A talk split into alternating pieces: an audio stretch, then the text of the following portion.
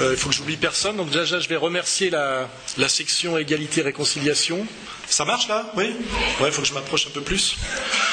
Je vais remercier la, section égalité réconciliation de, leur, organisation et de leur accueil. Remercier les, gars qui font la Sécu, qui, euh, ça fait, je crois que ça fait cinq fois que je viens ici ils ont toujours été là, très efficaces et très discrets. Je vais vous remercier bien sûr d'être euh, aussi nombreux. Vous n'avez jamais été aussi nombreux, ce qui est, un, ce qui est bon signe, signe de progression. Euh, je ne vais pas oublier aussi de remercier euh, Manu.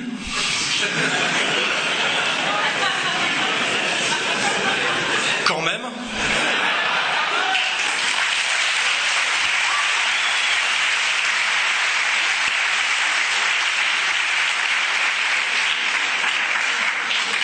qui euh, a fait une, très grosse publicité. Alors c'est un côté pénible parce que euh, effectivement c'est tendu. C'est aussi euh, les gens sont parfois tristes pour moi quand ils lisent les, articles des, magazines, des journaux. Je pense que vous avez vu les trucs, l'Express, Le Point, VSD, il y a tout eu. Hein. Et c'est vrai que heureusement que j'ai des années et des années de pratique parce que c'est très ça pourrait être déprimant de lire les saloperies qu'on écrit sur moi et sur égalité et réconciliation. Et les mensonges surtout, incroyables. Et là, je pense que c'est un bon exercice de, pour que les gens prennent conscience effectivement de l'écart abyssal qu'il y a entre la, mission normalement qui est celle du journaliste, qui est d'informer honnêtement, et ce que sont devenus les médias dominants. Vraiment, ce sont des, usines maintenant à mentir et à manipuler. Euh, l'avantage, c'est que, enfin, l'intérêt, c'est que visiblement, ça ne marche plus trop, puisqu'il y a un effondrement, comme vous le savez, des, ventes de tous les, ce qu'on appelle les médias mainstream. Je crois qu'aujourd'hui même, il y a une grève de Libé qui veulent la peau de, de, de Morand, je crois. Je, crois que j'ai fait mettre un truc sur le site aujourd'hui euh, avec un. J'ai mis pute et bientôt chômeur. Parce qu'avant c'était, l'un ou l'autre, bientôt ça va être les deux. Donc tout ça est, très intéressant, un peu pénible, mais je pense que c'est, euh, très utile en réalité pour, euh, que les gens puissent juger.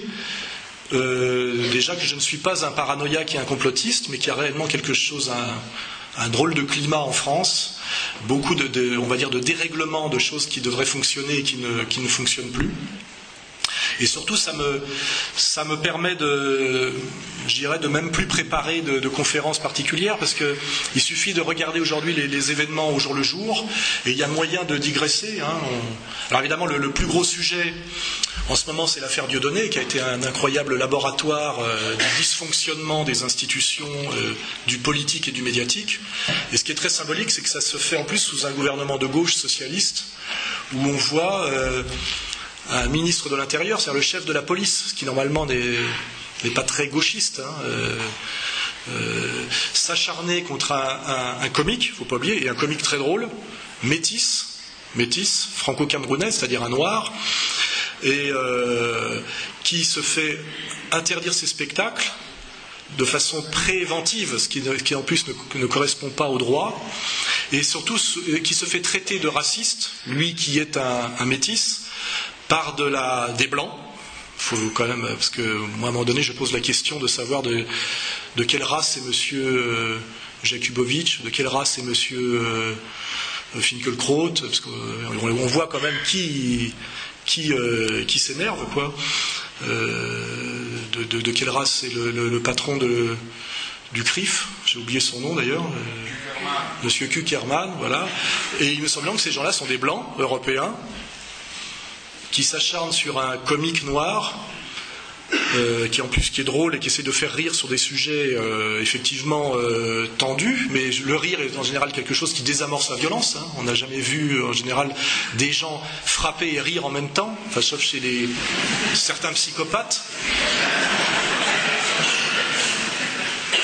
Et on vit tout ça dans la France des droits de l'homme, de la démocratie avancée, sous un régime de gauche, avec des, médias, euh, des, politiques qui montent à la tribune pour vous dire, euh, avec le mot haine qui revient en permanence, comme si on parlait à des enfants de, CP ou de CE1, quoi, je ne sais pas comment on dit aujourd'hui d'ailleurs, de la petite classe, alors qu'on est censé, ce sont des ministres qui s'adressent à des adultes. Ce qui veut bien dire qu'ils nous prennent totalement pour des imbéciles. c'est quand même très méprisant d'oser nous penser qu'ils vont nous faire croire ça et nous, nous, passer en force. Et cette soumission totale des médias dominants, ce qui est très intéressant, c'est de voir que, parce que tout ça nous, aide à comprendre, par exemple, que Canal, qu'on pensait être une, chaîne subversive, euh, euh, jeune et branchouille, euh, qui serait le contrepoids de TF1, qui serait une chaîne majoritaire et, beauf, on voit bien que finalement, sur l'anti-diodonisme, parce que c'est vraiment un bon sujet d'analyse, ce qui était le plus en pointe dans l'acharnement contre Dieudonné, c'était Canal+. Et là, ça fait prendre conscience de, certains slogans qui étaient d'ailleurs des slogans de situationnistes à l'époque de mai 68, qui étaient les, les plus intelligents des 68, et qui disaient avant-garde, chien de garde. Hein. Tout ça, ça, permet de, effectivement de réviser les catégories, les catégories qu'on nous a inculquées, les catégories que, finalement sur lesquelles on fonctionne même presque inconsciemment ou, de façon subconsciente, sur ce que c'est que la gauche, la droite, euh, l'antiracisme, la liberté. Euh, de ce point de vue-là, c'est c'est un moment étrange, je le dis, mais qui est très pédagogique. En réalité, euh, euh, c'est assez facile aujourd'hui. Le travail que je fais en ce moment est assez facile, pratiquement euh, presque tout le monde peut le faire. Je vais presque d'ailleurs pouvoir arrêter de le faire. Comme ça, je serai, moins en première ligne. Et on voit qu'en face aussi, il n'y a plus de réponse sur le fond. Moi, je vois aujourd'hui, j'ai entendu vos insultes, j'ai entendu vos diffamations, j'ai entendu vos menaces. Je n'ai pas entendu vos arguments. on n'entend jamais aucun argumentaire, à part des, des choses de type émotionnel euh, genre haine, euh, ou des, effectivement des concepts complètement vidés de leur sens. Par exemple, oui, effectivement racisme. On n'arrête pas de répéter euh, Dieu donné accusé de racisme, et on se dit attends, c'est un noir que des blancs accusent de racisme, et des blancs qui se réclament d'un pays qui s'appelle Israël. Est-ce que je vous fais un dessin qui n'est pas le parangon de l'antiracisme contemporain hein? Donc on est vraiment dans une situation d'inversion de toutes les valeurs, avec un passage en force qui a un côté à la fois euh, grotesque euh, et un côté euh, triste parce que ça se passe en France chez nous. Je crois que quelqu'un a déclaré hier, je crois que c'est Philippot qui l'a, dit, que la France était le pays qui, à lui seul, au niveau de ses, institutions, réclamait plus de 85% des suppressions sur Twitter. C'est-à-dire qu'on est devenu un pays de censure et de menaces systématiques. Si je veux parler de moi, comme je vous le dis, j'entends aucun argument pour contrer ce que je dis que de la diffamation. Égalité et réconciliation serait euh, une association néo-nazie où des gens viendraient pour tendre le bras et chanter en allemand. Pratiquement, c'est ce qu'on lit dans les. C'est ce qu'on lit dans l'Express, le point, Libération, euh, Politis, euh, alors qu'il suffit de faire un contre-champ, de regarder la salle, notamment oser dire ça, le, type de l'Express, je ne sais plus si oui, c'est l'Express, est venu à Marseille, où j'ai quand même fait une allocution dans une salle de, devant 1000 personnes dans le 15e arrondissement de Marseille, pour ceux qui ont un peu de culture sociologique, ça s'appelle les quartiers nord, et le journaliste prétend que j'ai été accueilli avec des bras tendus. Et notamment le type écrit ça dans, l'Express, mais il me rappelle la semaine d'après en me disant j'aimerais bien vous revoir pour refaire un, un entretien. J'ai des mecs ont perdu tout sens commun, tout, sens de la morale élémentaire. Euh, enfin, c'est inouï. Et parallèlement à ça, je le disais, aucun argument du, mensonge lourd et systématique, de la menace bien évidemment. Et je vous le dis en ce moment, 12 procès, 12. Hein. C'est-à-dire que chaque fois que maintenant euh, j'ouvre la bouche, on verra d'ailleurs demain s'il n'y a pas une plainte qui est déposée, euh, euh, plainte systématique d'associations qui, quand on regarde, ne représentent qu'elles-mêmes, c'est-à-dire avec des, coquilles vides. Hein. quand on voit la LICRA organiser une manif, il y a 12, 12 types. C'est vrai, 12. Hein, en général d'ailleurs d'un certain âge. On a vu des photos incroyables de manifs soi-disant euh, antiracistes où il n'y a pas un noir, pas un arabe. D'ailleurs, c'est facile à dire. Euh, vous regardez l'organigramme de la LICRA, on l'a mis en ligne plusieurs fois. C'est quand même quelque chose qui prétend lutter contre le racisme et l'antisémitisme. On verra pourquoi il y a. On pourra parler de pourquoi ces deux termes sont systématiquement accolés. Parce que si l'antisémitisme et du racisme, pourquoi faut-il deux mots? Parce que ça veut dire qu'on lutter contre le racisme et le racisme. Donc ça, c'est un vrai sujet aussi. Et on voit là qu'il n'y a que des blancs ni un noir ni un arabe. On ne fait même pas l'effort de mettre des, des Malek Bouti ou des.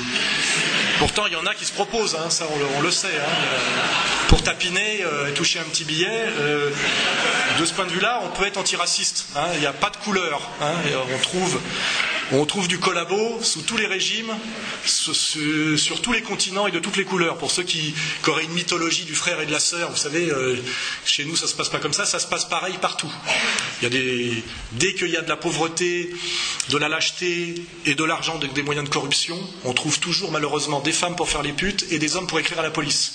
Et c'est pas qu'en France sous Pétain, hein, ça, se passe partout et toujours. J'insiste bien là-dessus. De ce point de vue-là, il faut être profondément antiraciste. Hein. Il y a vraiment une, universalité de la saloperie, de la lâcheté, etc. De même qu'il y a une universalité du courage. Hein. On le remarque. Euh, vous avez Farida Belgoul aujourd'hui qui prend des risques incroyables et qui ose euh, défier euh, l'État et qui vient d'Algérie. Euh, bon, il y a moi, je vais être modeste, mais bon, qui vient de Savoie. Il y a Dieudonné qui, euh, qui est un franco-camerounais. Donc on voit des gens venir se lever toujours de manière euh, imprévue. C'est souvent pas ceux à qui on pensait. Et pour dire à un moment donné non. Voilà. La LICRA me demande, je crois, 200 000 euros sur la maison d'édition. Et là récemment, l'UEJF et une association qui s'appelle J'accuse. Et quand vous regardez ces, trucs-là, c'est des coquilles vides où il n'y a personne, mais qui touchent des subventions de l'État, c'est-à-dire de votre argent, de millions d'euros par an. Hein. Donc on est vraiment dans une espèce de une manipulation intégrale. Euh, il faut savoir que des associations comme SOS Raciste, euh, racisme, racisme, je ne sais plus. Hein. Euh, c'est même pas moi qui le dis, c'est Finkelkraut maintenant qui dit que SOS raciste, euh, racisme, c'était pour euh, faire perdurer le racisme. Ce qu'il dit pas, c'est que c'est lui qui est à l'origine de ce truc-là. Ça, il oublie de le dire. Hein. Il était parrain des SOS racisme. Ça, ces gens-là ont la mémoire courte quand ça les arrange. Ils sont sur la mémoire, mais c'est une mémoire à deux vitesses.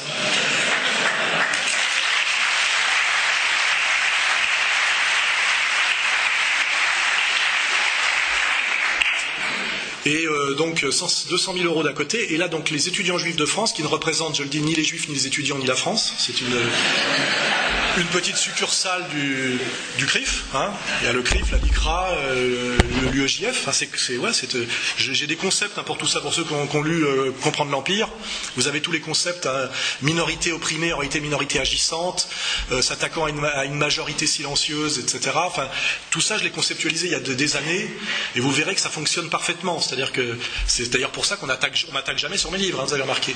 Je suis tous sauf quelqu'un qui écrit des livres. C'est assez bizarre, c'est qu'ils ont tous sorti mon CV récemment, tous les médias.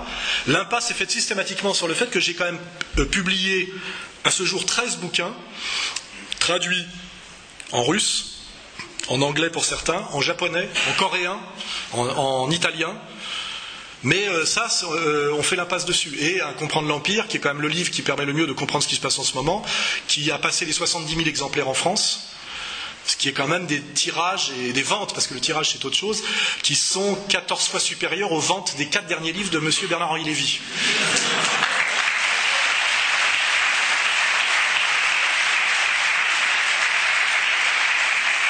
Mais qui lui a le pouvoir depuis 30 ans de déclencher des guerres en Bosnie, euh, en Afrique, avec, avec quel résultat? Il faut voir les résultats derrière. Hein, euh, Donc on est dans ce, dans ce truc-là où des associations communautaires qui ne représentent qu'elles-mêmes et qui font sans doute beaucoup de tort d'ailleurs aux gens au nom desquels ils parlent, parce que c'est là où il ne faut pas se faire piéger, hein, ça je le dis, je le répète, les juifs du quotidien sont aujourd'hui pris en otage par des associations communautaires qui ne pensent pas du tout à leur, je dirais, à leur sécurité, à leur confort en France.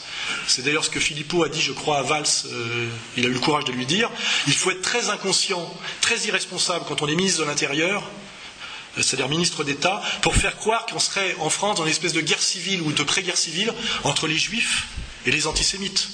Ça n'existe pas tout ça.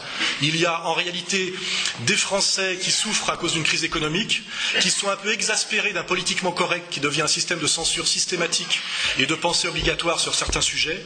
On le verra, l'antiracisme institutionnel, la sacralisation d'une certaine souffrance dont on parlera tout à l'heure, et aussi même euh, euh, la théorie du genre, hein, on verra, on, verra euh, tout ça. Donc on a, on a euh, aujourd'hui un appareil d'État qui fait croire à une pré-guerre civile, alors qu'on est dans une situation justement de. Ça va? Oui Faut pas, on n'appelle pas le SAMU, c'est bon?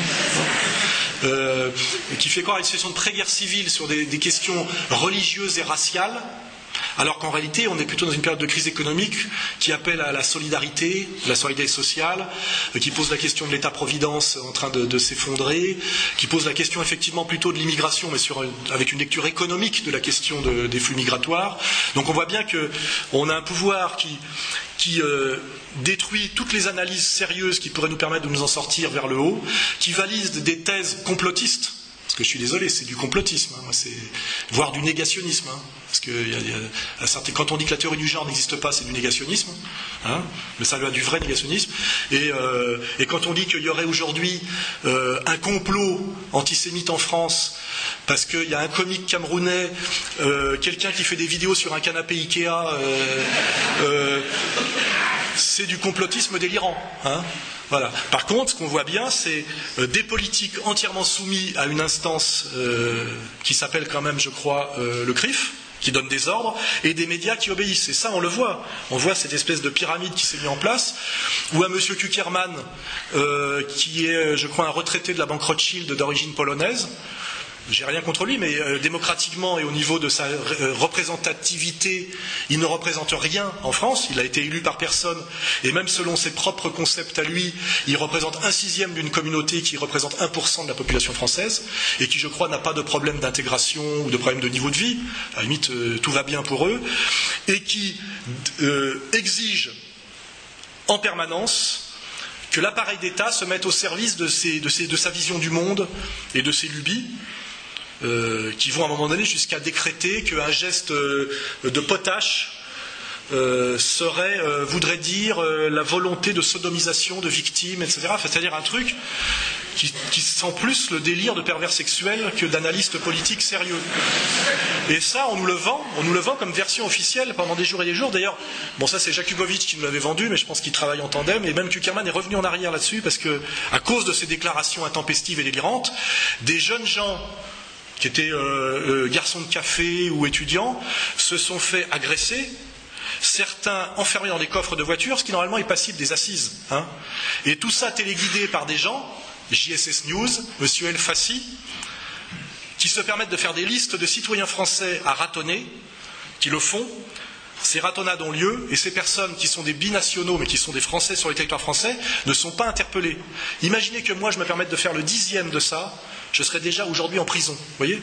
Il faut se poser euh, la, question du dysfonctionnement total de la loi française, de l'appareil d'État, du deux poids, du mesure, selon qu'on soit un citoyen français ou quelqu'un qui se réclame ouvertement d'Israël. Parce qu'aujourd'hui, ceux qui attaquent Dieudonné ou moi, ce pas des Français d'origine juive qui réclament qu'on respecte leurs droits citoyens, qui est, je vous le rappelle, la citoyenneté pleine et entière, ce qui est le cas, et la liberté de culte. Jamais ça n'a été discuté par personne et surtout pas par moi. Ce sont des gens qui directement se réclament du suprémacisme sioniste pour châtier des insoumis qui auraient été, qui auraient été comment dirais-je, des insoumis à, Israël et des gens qui auraient été blasphématoires sur quelque chose qui tend à devenir une nouvelle religion qui s'appelle la Shoah. Et ça, c'est des vrais sujets. Euh, et ça, ça va m'amener à, une autre articulation donc je n'avais pas fini ma digression. Les étudiants juifs de France me demandent, je ne vais pas dire le prix, 150 000 euros. 150 000 euros, hein. je gagne 3 500 euros par mois euh, une, fois mes impôts payés, et encore, je ne suis pas sûr, c'est peut-être moins que ça. 150 000 euros pour avoir fait ça, il y a deux ans, devant l'équivalent des colonnes de Buren à Berlin pour faire plaisir à une copine sur un smartphone. Vous voyez J'ai fait des quenelles partout d'ailleurs. Je, je, passe mon temps à faire des quenelles depuis des années. Ça fait. C'est vrai, ça fait depuis 2005 qu'on fait des quenelles. La quenelle était sur l'affiche de liste antisioniste. À l'époque, ils n'avaient pas eu l'idée de nous dire que c'était un signe nazi inversé. Ils ont sorti ça récemment, parce que pour essayer de, bloquer l'hémorragie de quenelle. Et ce qui est dingue, c'est que quand ces cerveaux malades, parce que moi c'est ça, j'appelle ça des cerveaux malades, ont décidé, on va dire que la quenelle, qui est un, c'est pour ça que maintenant je fais le bras d'honneur, est un, bras d'honneur doux, hein, un bras d'honneur euh, souple et délicat. Oui, c'est plus doux ça que ça, parce que là c'est vers le bas, c'est mou. Donc ça fait moins mal. Euh, ils disent, on va dire que c'est un signe salut nazi inversé pour sodomiser les victimes de la Shoah, et tous les médias et tous les politiques le répètent en chœur. Euh, on écrirait ça dans un roman de politique fiction, on, dirait que c'est dérisoire, enfin, c'est ridicule. Ou alors on serait dans une dictature africaine du temps de Amin Dada ou, de, Bokassa. Non, c'est en France en, 2014 et ça nous est vendu par. Euh, TF1, euh, France 2, etc. Et là, c'est. Oui, parce que, que eux le disent, bon, c'est déjà délirant, mais c'est repris en cœur par tous les politiques et par tous les médias mainstream. C'est quand même. Euh, et ça va jusqu'à ce que, à faire que Dieudonné est interdit de séjour en Angleterre. Ça va, non, mais ça va très mal et très loin. Alors, euh, il y a côté grotesque, côté inquiétant. Hein. Euh, et, moi, donc là, je me retrouve avec donc l'association des étudiants juifs de France, que je poursuis d'ailleurs moi, parce qu'ils avaient dit que j'armais les terroristes islamiques. C'est vrai, non, ils l'ont dit. Hein. Ces gens-là pensent qu'ils peuvent se permettre de dire n'importe quoi du moment qu'ils sont couverts par leur origine communautaire et par leur allégeance à un État étranger. Euh, voilà. C'est le climat. Et effectivement, ils le pensent pratiquement à juste titre, car ils ont droit à peu près de tout se permettre. Moi, je suis convoqué là chez un juge d'instruction parce que M. Aziza, je te veux si tu veux de moi. Donc, c'est. Je veux dire. Euh,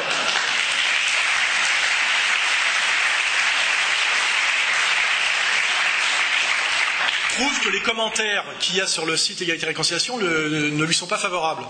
On les modère un peu, mais c'est vrai que ce type a, une capacité assez forte par rapport à sa petite taille à se faire détester chaque fois qu'il ouvre la bouche. J'y peux rien, il faudrait qu'il se pose des questions. Gilad Atzmon, d'ailleurs, incite ces gens-là à se poser des questions. Pourquoi on vous déteste à ce point-là de façon récurrente? Posez-vous des questions, plutôt que de continuer à vous faire détester un peu plus. C'est une bonne, euh, réflexion, surtout que Gilad Atzman, lui, est juif et, israélien. Donc il, pose la question, il, est légitime. Et alors, ce monsieur Aziza n'est pas content des commentaires qu'il y a sur le, site, dont je ne suis même pas le rédacteur en chef et je ne suis pas l'auteur. Eh ben, je suis convoqué chez un juge d'instruction. Voilà. Donc je passe mon temps à être convoqué chez les juges d'instruction et à la police et à devoir me rendre au tribunal lui envoyer mes avocats. Ça coûte cher, hein, tout ça. C'est fait pour vous épuiser, vous ruiner et vous faire comprendre qu'il faut la, faut la fermer. Mais moi, ce que je vois, c'est les commentaires qu'il y a sur les sites JSS News ou sur le site de M. El Fassi. C'est systématiquement du racisme intégral, de l'appel au meurtre et de l'appel à la violence. Et normalement, je crois qu'il y a un organisme en France gouvernemental qui a été mis en place pour qu'on puisse espèce de truc un peu louche, parce que ça s'apparente à de la délation, signaler tout ce qui tombe sous le coup de la loi sur, la, toile, sur Internet.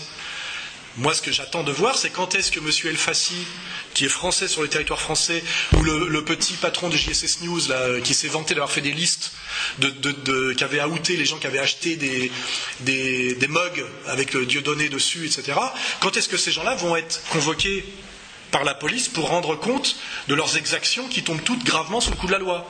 Ou alors il faut nous expliquer qu'effectivement maintenant il y a une citoyenneté à deux vitesses en France, Hein, et qu'on est un peu devenu, parce qu'on nous a beaucoup parlé des territoires euh, perdus de la République, c'est vrai que c'était un gros problème, la délinquance et tout ça, c'est un problème, mais là on peut peut-être se poser la question des territoires occupés de la République. C'est un concept qui me paraît de plus en plus valide. C'est-à-dire qu'il y a des gens, effectivement, qui pensent qu'ils peuvent se comporter en France comme ils se comportent avec les Palestiniens en Cisjordanie. Et là, la réponse, elle est claire, ça s'appelle égalité et réconciliation. C'est oui à la fraternité citoyenne intégrale, c'est notre ligne, hein, c'est difficile de, nous faire passer pour autre chose, mais on n'est pas des Palestiniens. Euh, voilà, c'est clair et net. Et, et malheureusement, aujourd'hui, ce qui devrait être une évidence pour tout le monde est obligé de le rappeler à certains, qui, à force comme dirait l'autre, de, gagner, rejoue, regagne, rejoue, c'est-à-dire exige, exige, exige, et sur une espèce de culpabilité générale, sont face à des gens qui ne font que reculer et, se soumettre parce qu'ils ont intégré une culpabilité, euh, euh, collective et, éternelle, et bien ces gens-là, à la fin, outrepassent tous leurs droits. Et c'est là où on en est aujourd'hui. Et ça, c'est, euh, on ne peut pas, je veux dire, à un moment donné, il faut avoir un peu de courage, et je dirais collectivement, rappeler non pas, euh, je ne sais pas, citer des discours d'Hitler, parce que c'est de ça qu'il parle, c'est rappeler simplement ce que c'est que le droit français, euh, les institutions françaises, la tradition française, ce que c'est que la citoyenneté, euh, ses limites, etc.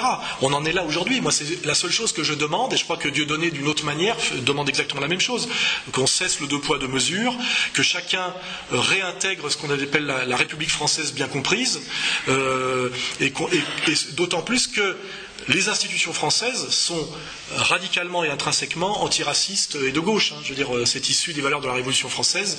On n'est pas, euh, il n'y a pas d'ambiguïté là-dessus.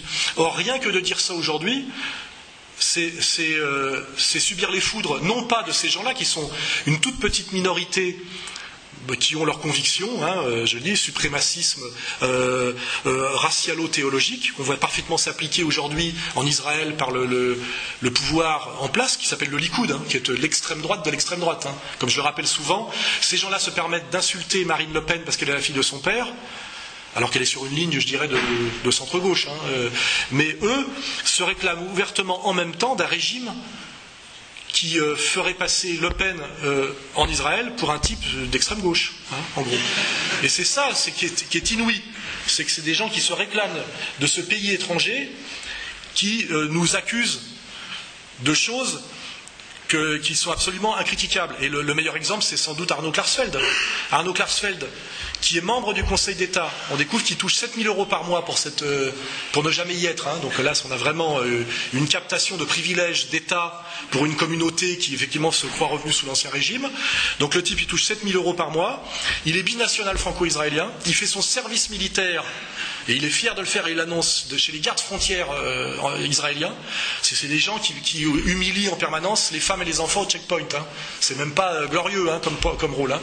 Et en France, il revient et il, décrète que Dieudonné n'a plus le droit de s'exprimer parce que selon lui, il serait raciste, alors que c'est un métis de gauche comique face à, un type qui soutient ouvertement le, le, Likoud israélien, donc là on ne peut pas faire plus dans l'inversion de toutes les valeurs, et qui exige à un moment donné qu'on l'empêche de s'exprimer sur le territoire national dans des, spectacles comiques. Euh, Dieudonné arrive à gagner. D'ailleurs, je, félicite le juge nantais qui a eu le courage effectivement de, se prononcer euh, selon le droit. Et là, on voit qu'en deux heures, même moins, ce jugement est invalidé par le Conseil d'État. Et le Conseil d'État, c'est un type qui, à mon avis, est un peu juge et parti. Monsieur Stirn, voilà, qui en plus, je le dis, a, dû avoir une telle pression que je ne vois pas comment il pouvait faire autrement. Enfin, il s'est soumis contre tous les principes et contre la loi. Et je pense d'ailleurs que tout ça va laisser des traces parce que euh, la France est très, enfin, les élites françaises sont très attachées à la séparation des pouvoirs. Euh, le, monde de la justice est très attaché à ses prérogatives et je pense qu'ils ont dû très mal le prendre. C'est peut-être pas pour rien qu'hier Dieudonné a gagné à la 17e chambre face à l'UEJF. Hein. Parce qu'à mon avis, il y a des gens qui n'aiment pas trop qu'on leur dise qu'en fait ils ne doivent être uniquement que des est une chambre d'enregistrement. Parce qu'aujourd'hui on voit bien quand on voit la, déclaration de ces gens-là à la sortie de la 17e chambre, c'est qu'ils exigent que la justice française soit une pure chambre d'enregistrement de leurs desiderata et de leurs persécutions. On le voit bien, on verra d'ailleurs avec moi, j'ai le procès bientôt, là je le dis, pour ma quenelle à Berlin, l'UEJF et J'accuse, qui sont deux coquilles vides, me demandent 150 000 euros. 150 000 euros, c'est je ne vois même pas d'où je pourrais les sortir. Hein, pour un geste qui, euh, je vais le répéter, est un geste blasphématoire, parce qu'on peut, on peut rien en dire d'autre. Hein. c'est un geste blasphématoire qui n'est pas fait sur le territoire national, pas sur un lieu, ce qu'ils appellent un lieu de mémoire, mais qui n'est pas un lieu de souffrance. Je le rappelle, à cet endroit-là, à Berlin, il n'y a jamais, eu un juif persécuté, hein, jamais. Ils ont à un moment donné, les associations communautaires juives allemandes ont décidé, sans doute avec derrière une entourloupe immobilière et un, pseudo-artiste qui a touché beaucoup d'argent, ils ont décidé sur deux terrains de, football, c'est horrible, il faut y aller, hein, de mettre des espèces de stèles en béton qui font penser un peu aux colonnes de Buren, et pour humilier le peuple de Berlin, qui, je le rappelle, est le peuple, le peuple de Berlin est le grand peuple martyr de la guerre à Berlin. Hein, euh, que je sache, il n'y a pas eu de camp de concentration à Berlin. Ceux qu'on en pris plein la gueule à Berlin, ce sont les Berlinois civils qui se sont pris 50 bombardements sur la gueule, puis après le, le déferlement de l'armée rouge. Il suffit de se cultiver pour voir un peu ça. Et quand on interviewe un Berlinois dans la rue là-bas, ils sont très très agacés, très choqués, très humiliés qu'on leur impose cette espèce de laideur pour leur maintenir effectivement une espèce de, culpabilité éternelle. Et, je l'ai dit et je le redis pour rigoler, parce que je pense que parfois il vaut mieux rire, cet endroit est, le haut lieu de rencontre des homosexuels d'Europe. Et, et, au procès, j'accumule les documents, je vais vous montrer, j'en ai déjà mis sur le site, on voit les mecs montrer leur cul, se faire des pipes. Bien sûr. Et c'est tout et n'importe quoi. Les soirs, en fait, c'est une grande tasse pour ceux qui connaissent euh, le monde des homosexuels, puisque moi je suis tout sauf homophobe. Hein. C'est une énorme tasse, c'est-à-dire que c'est le lieu de, retrouvailles des homosexuels, parce que c'est un espèce de labyrinthe et c'est très, très facile pour pouvoir s'aimer discrètement. Donc, moi, avec ma petite quenelle que j'ai faite il y a deux ans, je suis très très en deçà du blasphème. Vous regarderez les photos, hein, vous, les verrez sur le site, où on a des types le cul à l'air, des types en pleine. etc. etc. Donc, tout ça est assez grotesque et délirant, mais permet effectivement de, réfléchir à, quelque chose qui est, à mon avis, euh, fondamental en ce moment. C'est qu'on assiste, ça, me permet d'articuler tout ça avec la théorie du genre, on assiste à un double mouvement actuellement en Europe occidentale qui essaye d'ailleurs de, venir aussi dans le monde du Maghreb et dans le monde musulman, hein, par le projet Saladin, et, euh, Saladin ou Aladdin, Aladdin, le projet Aladdin, etc. Saladin, c'est mieux, euh, qui est une désacralisation de tout. Alors, euh, on va parler des fémènes, qui viennent, elles, dans les églises catholiques, hein, c'est pas des quenelles hein, qu'elles font, dans les églises catholiques, devant les mosquées, jamais dans des synagogues, D'ailleurs, ça serait dégueulasse aussi, hein, je vous le dis tout de suite. Hein. Jamais je ne cautionnerai quelqu'un qui va euh, profaner un lieu de culte. Euh, ça, c'est ça me viendrait personnellement pas à l'idée. Je pense d'ailleurs, euh, j'ai jamais vu moi que personne rentre dans une synagogue la tête nue euh, pour dire des bêtises. Euh, on doit respecter tous les lieux de culte par définition, et franchement, moi-même, ça ne me viendrait pas à l'idée. Je le condamnerais systématiquement. Hein. Mais les femmes, elles, sont allées systématiquement profaner des, lieux, profaner des lieux chrétiens très violemment et parfois des lieux musulmans, un peu moins, mais quand même. Et ça, non seulement on dit que c'est qu'on a le droit de le faire au nom de la liberté d'expression, de la laïcité, de la lutte contre l'obscurantisme religieux. Et je vous rappelle que l'avocat des Femen est l'ancien président de l'Union des étudiants juifs de France. Donc là, ça va quand même loin. C'est-à-dire que ceux qui me font un procès parce que j'ai fait ça dans la plus grande pissotière de Berlin il y a deux ans, euh, sont les avocats des Femen qui, elles, arrivent seins nus devant l'autel des églises catholiques pendant la messe en, faisant des choses euh, abjectes euh, que je ne répéterai même pas. Mais ça, c'est. Ça, c'est et, et, le gouvernement, aucune plainte n'a jamais été suivie des faits, elles ont été classées sans suite. Et aujourd'hui, Valls, qui est un peu mal à l'aise, dit effectivement, il faut lutter contre tous les, les profanations, les blasphèmes. Et là, il ment comme un arracheur de dents. Euh, aucune allusion sur les dentistes. Hein. Euh, c'est une, vieille expression. Même si Yvan Levaille a souvent fait des liens entre les dentistes et certaines manipulations communautaires en région PACA, ça vous verrez les vidéos sur Internet. Euh, il ment ouvertement parce qu'en réalité, on a totalement le droit de blasphémer et d'humilier, de cracher sur la religion et les, lieux de religion quand c'est catholique et musulman. Donc pour les catholiques, les fémènes, pour les musulmans, la série de couvertures des Charlie Hebdo en disant l'islam c'est de la merde, le Coran n'arrête pas les balles, je sais pas quoi, c'est-à-dire des trucs incroyablement injurieux et méprisants pour pousser les gens à la colère, à la révolte et euh, au conflit de civilisation. Et ça c'est couvert entièrement par les tribunaux, les médias et les politiques. Mais euh, dès qu'il y a une quenelle qui est faite quelque part, d'un seul coup c'est blasphème contre cette nouvelle religion dont Valls a encore demandé il y a deux jours la sacralisation la sacralisation, qui est cette religion de la Shoah, qui n'est pas le judaïsme d'ailleurs, hein, c'est la Shoah. Hein. Et là, il faut se poser la question, donc on a un énorme mouvement de désacralisation de tout, non seulement des religions, mais aussi du monde de l'enfant et de la maternité, avec la théorie du genre, la PMA, etc. C'est-à-dire que, et là, on a comme par hasard un autre euh, membre éminent de la communauté, des élus qui se sont élus eux-mêmes. Nous, on n'a pas voté, comme rappelait le Dieudonné. Et je citerai M. Pierre Berger, qui me fait aussi deux procès hein, la semaine prochaine. Lui, il est deux procès. Euh, et qui dit il est normal qu'une femme vende son ventre comme un ouvrier vend ses bras. Hein, c'est-à-dire, euh, euh, et après on se demande pourquoi ce vieil, homosexuel revendiqué, c'est pas une injure, est, tellement attaché à, plus de 70 ans à ce que les riches qui ne peuvent pas faire d'enfants eux-mêmes puissent en acheter. La question, c'est que je dis, qu'est-ce qu'ils veulent faire des gosses? On peut se poser la question légitimement quand on, connaît certains bruits qui courent sur certaines villas au Maghreb, sur certaines pratiques de gens très attachés au Maghreb, sans doute pas pour les paysages. Tout ça, ce n'est pas de la paranoïa et du délire. Hein. Il suffit de lire les mémoires de Michel Pollack, euh, la tradition de pédophilie euh, qu'il y a au Maghreb de la part d'une certaine bourgeoisie d'élite française, anglaise, etc. C'est pratiquement de, de notoriété publique. Et j'invite d'ailleurs les Maghrébins du Maghreb à, témoigner de tout, de tout ce qui se passe là là-bas, c'est horrible et catastrophique. Et je vous rappelle qu'un certain maître Thierry Lévy a revendiqué ouvertement chez Tadei qui trouve ignoble certaines phrases de Dieudonné sorties de leur contexte, mais ça ne gêne pas du tout d'inviter de façon récurrente M. Thierry Lévy, qui a dit, qui a dit ouvertement à son émission Qu'est-ce que vous vous emmerdez avec la pédophilie? Maintenant, en gros, on ne peut plus enculer des gosses. Euh, euh, il a dit, je le dis d'une autre manière, mais c'est exactement ce qu'il a dit, sans aucun complexe. Hein. tout ça est sur Internet, avec l'histoire des boucles blondes, etc. Il a dit en gros, nous vivons une époque réactionnaire parce que nous ne pouvons plus aujourd'hui sodomiser des, sodomiser enfants. Et, en gros, euh, tout ça est de droite. C'est de droite d'être anti-pédophile. Vous voyez Tous ces dysfonctionnements, si on les met bout à bout, donne tout à fait euh, le droit et même le devoir de se révolter, comme le fait d'ailleurs très courageusement en ce moment Éric Zemmour, que je salue, comme quoi c'est pas une question de race, de religion ou de quoi que ce soit.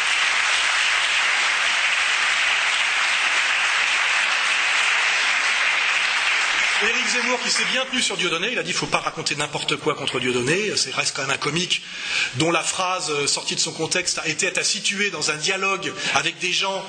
Il répondait de manière comique à une attaque qui, elle, était faite par des gens qui n'étaient pas du tout comiques, c'est-à-dire la liste de Cohen, de gens qui sont omniprésents et omnipotents dans les médias et surreprésentés dans ces catégories-là, alors que je rappelle, ils sont 1% de la population française, hein, donc on peut se poser, on a le de se poser des questions. Si il n'y avait plus des Antillais à la télévision, on pourrait dire qu'il y a un lobby antillais surpuissant dans les médias, on pourrait le dire, ou camerounais, j'en sais rien.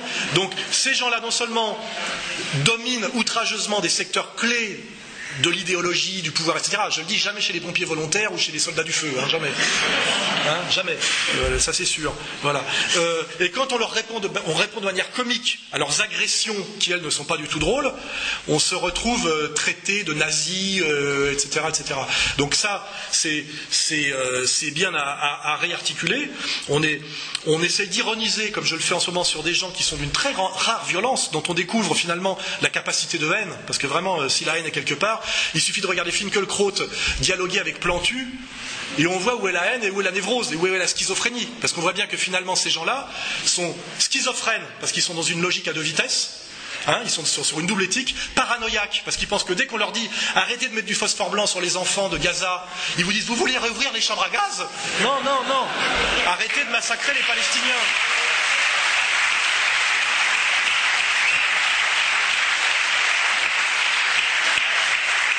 Donc, schizophrène, paranoïaque, et d'une très grande violence. Euh, on a vu qu'ils appelaient à la, mise à mort de Dieudonné plusieurs fois, même sur des antennes, là, une espèce de vieux euh, barbon, là, euh, Tesson, là. Lui, il voulait carrément qu'on le, le, fusille, vous voyez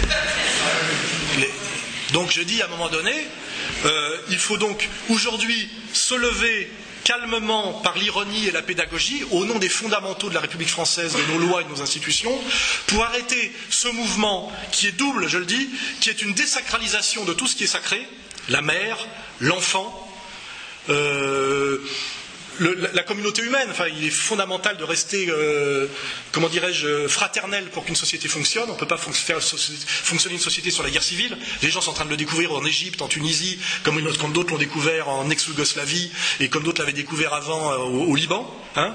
Donc, euh, arrêter cette, cette désacralisation de tout ce qui est sacré et aussi arrêter parallèlement la sacralisation de quelque chose qui est du ressort, dans un sens, de l'histoire et qui doit être étudié de façon respectueuse et honnête comme quelque chose qui est l'histoire et qui s'appelle, je, le dis explicitement, la persécution des juifs d'Europe par le régime national-socialiste allemand entre 1933 et 1945.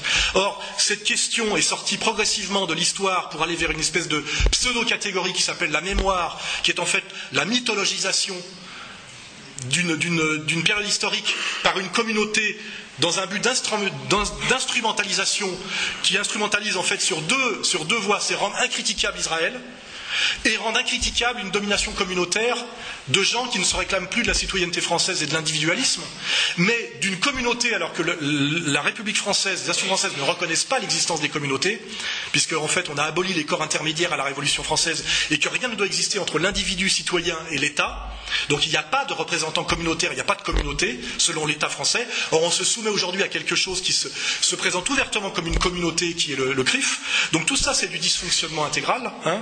Donc euh, euh, cette espèce de sacralisation effectivement de la Shoah qui sert en fait de bouclier et qui interdit toute critique d'Israël, on le voit, et d'une certaine domination communautaire qui se fait en plus au nom d'Israël, puisque ces gens aujourd'hui sont pratiquement tous des doubles nationaux qui en fait font entièrement allégeance aux valeurs israéliennes et qui aimeraient importer en France les valeurs qui en fait sont les valeurs de l'État israélien actuel, c'est-à-dire du Likoud, hein, euh, autobus pour les, selon la race, etc., Et ça, nous devons dire non calmement, avec humour et pédagogie, parce qu'on ne sait pas jusqu'où ça va aller si nous continuons à nous soumettre.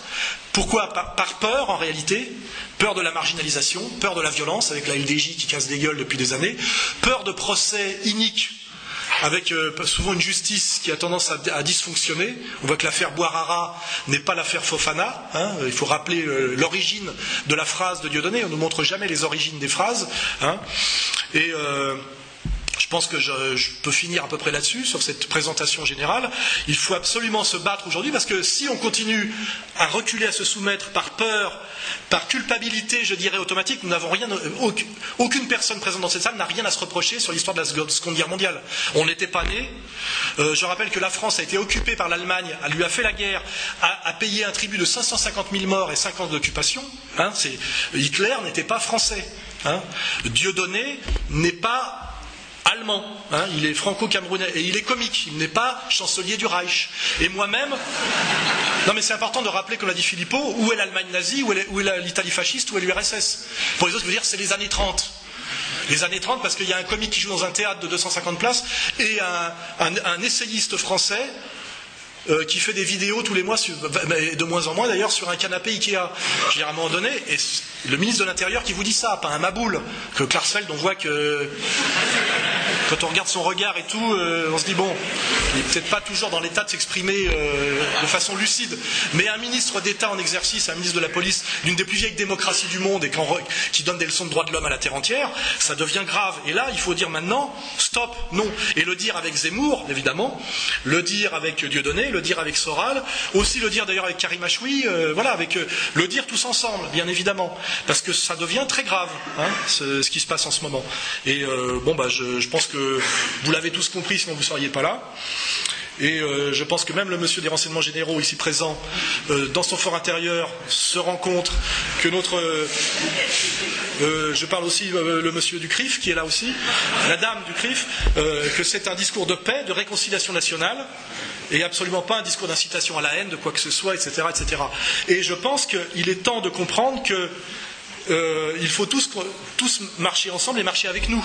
Que les autres, là, nous emmènent vers des, zones très dangereuses et qui ne sont pas forcément à terme dangereuses pour les gens comme moi, ce qu'on croit. Parce que pour ceux qui ne l'auraient pas compris, je pense que justement M. des renseignements généraux pourra témoigner ce soir dans sa petite note, je suis très populaire en France. Dieudonné est très populaire en France et les Français sont terriblement agacés de ce qu'ils voient en ce moment et commencent vraiment à comprendre. Et il est temps effectivement de choisir, de faire les bons choix politiques et stratégiques pour tous. Je pense que les jeunes des cités, grâce au parti au travail que j'ai fait, commencent à le comprendre. On les voit chanter la Marseillaise dans les manifs euh, et ne plus euh, insulter les Français de souche en les traitant de tous les noms comme leur avait demandé de le faire depuis des années SOS Racisme. Ils sont sortis de ce piège-là. Tant mieux parce que j'y ai travaillé, je savais que c'était tout à fait possible et qu'il suffisait de de, faire la bonne communication et de dire les vérités. Et ça veut dire que ces populations qu'on a voulu marginaliser, qu'on a stigmatisées, Finkelkraut est un spécialiste de la question, finalement quand on fait le travail honnêtement de pédagogue et de citoyen et de patriote, ça peut très bien se passer, et c'est en train de bien se passer. Euh, donc, euh, de ce point de vue-là, le boulot est fait. Et après, du côté d'une autre communauté, effectivement, euh, des types comme Zemmour sont tout à fait là pour faire le travail. Ils en ont la légitimité. Et il est temps que nous fassions tous ce travail ensemble, car la France, je le répète, est un pays riche qu'il y a des institutions démocratiques qu'il suffit de respecter, et il n'y aurait été aucun problème pour le vivre ensemble si il y a un peu plus d'intelligence, d'honnêteté, de partage, c'est tout. Il hein, faut quand même le rappeler, la France est un des pays les plus riches du monde. Voilà. Je vais couper parce qu'il y a le, mon camarade là-bas qui me dit que je déborde. Hein. Donc. Euh,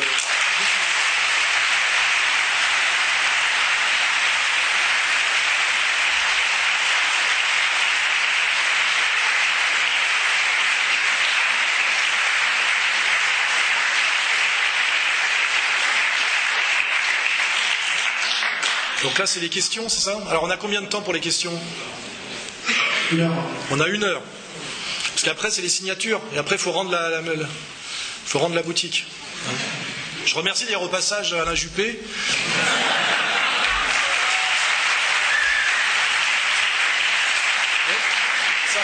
Ça pas forcément lui attirer des, ça peut lui attirer des ennuis. C'est vrai que ça fait cinq fois que je viens ici depuis des années et ça s'est toujours bien passé. Et contrairement à Nice où euh, Estrosi euh, m'a pourchassé comme un, comme un repris de justice pour m'empêcher de m'exprimer jusqu'au fin fond de la forêt. Euh, ici, j'ai pu toujours m'exprimer avec la police qui a fait son travail de manière à que tout se passe bien. Et l'air de rien, bah, bah, je le reconnais. Voilà, j'ai toujours pu m'exprimer dans de très bonnes conditions à Bordeaux et tant mieux. Hein, tant mieux.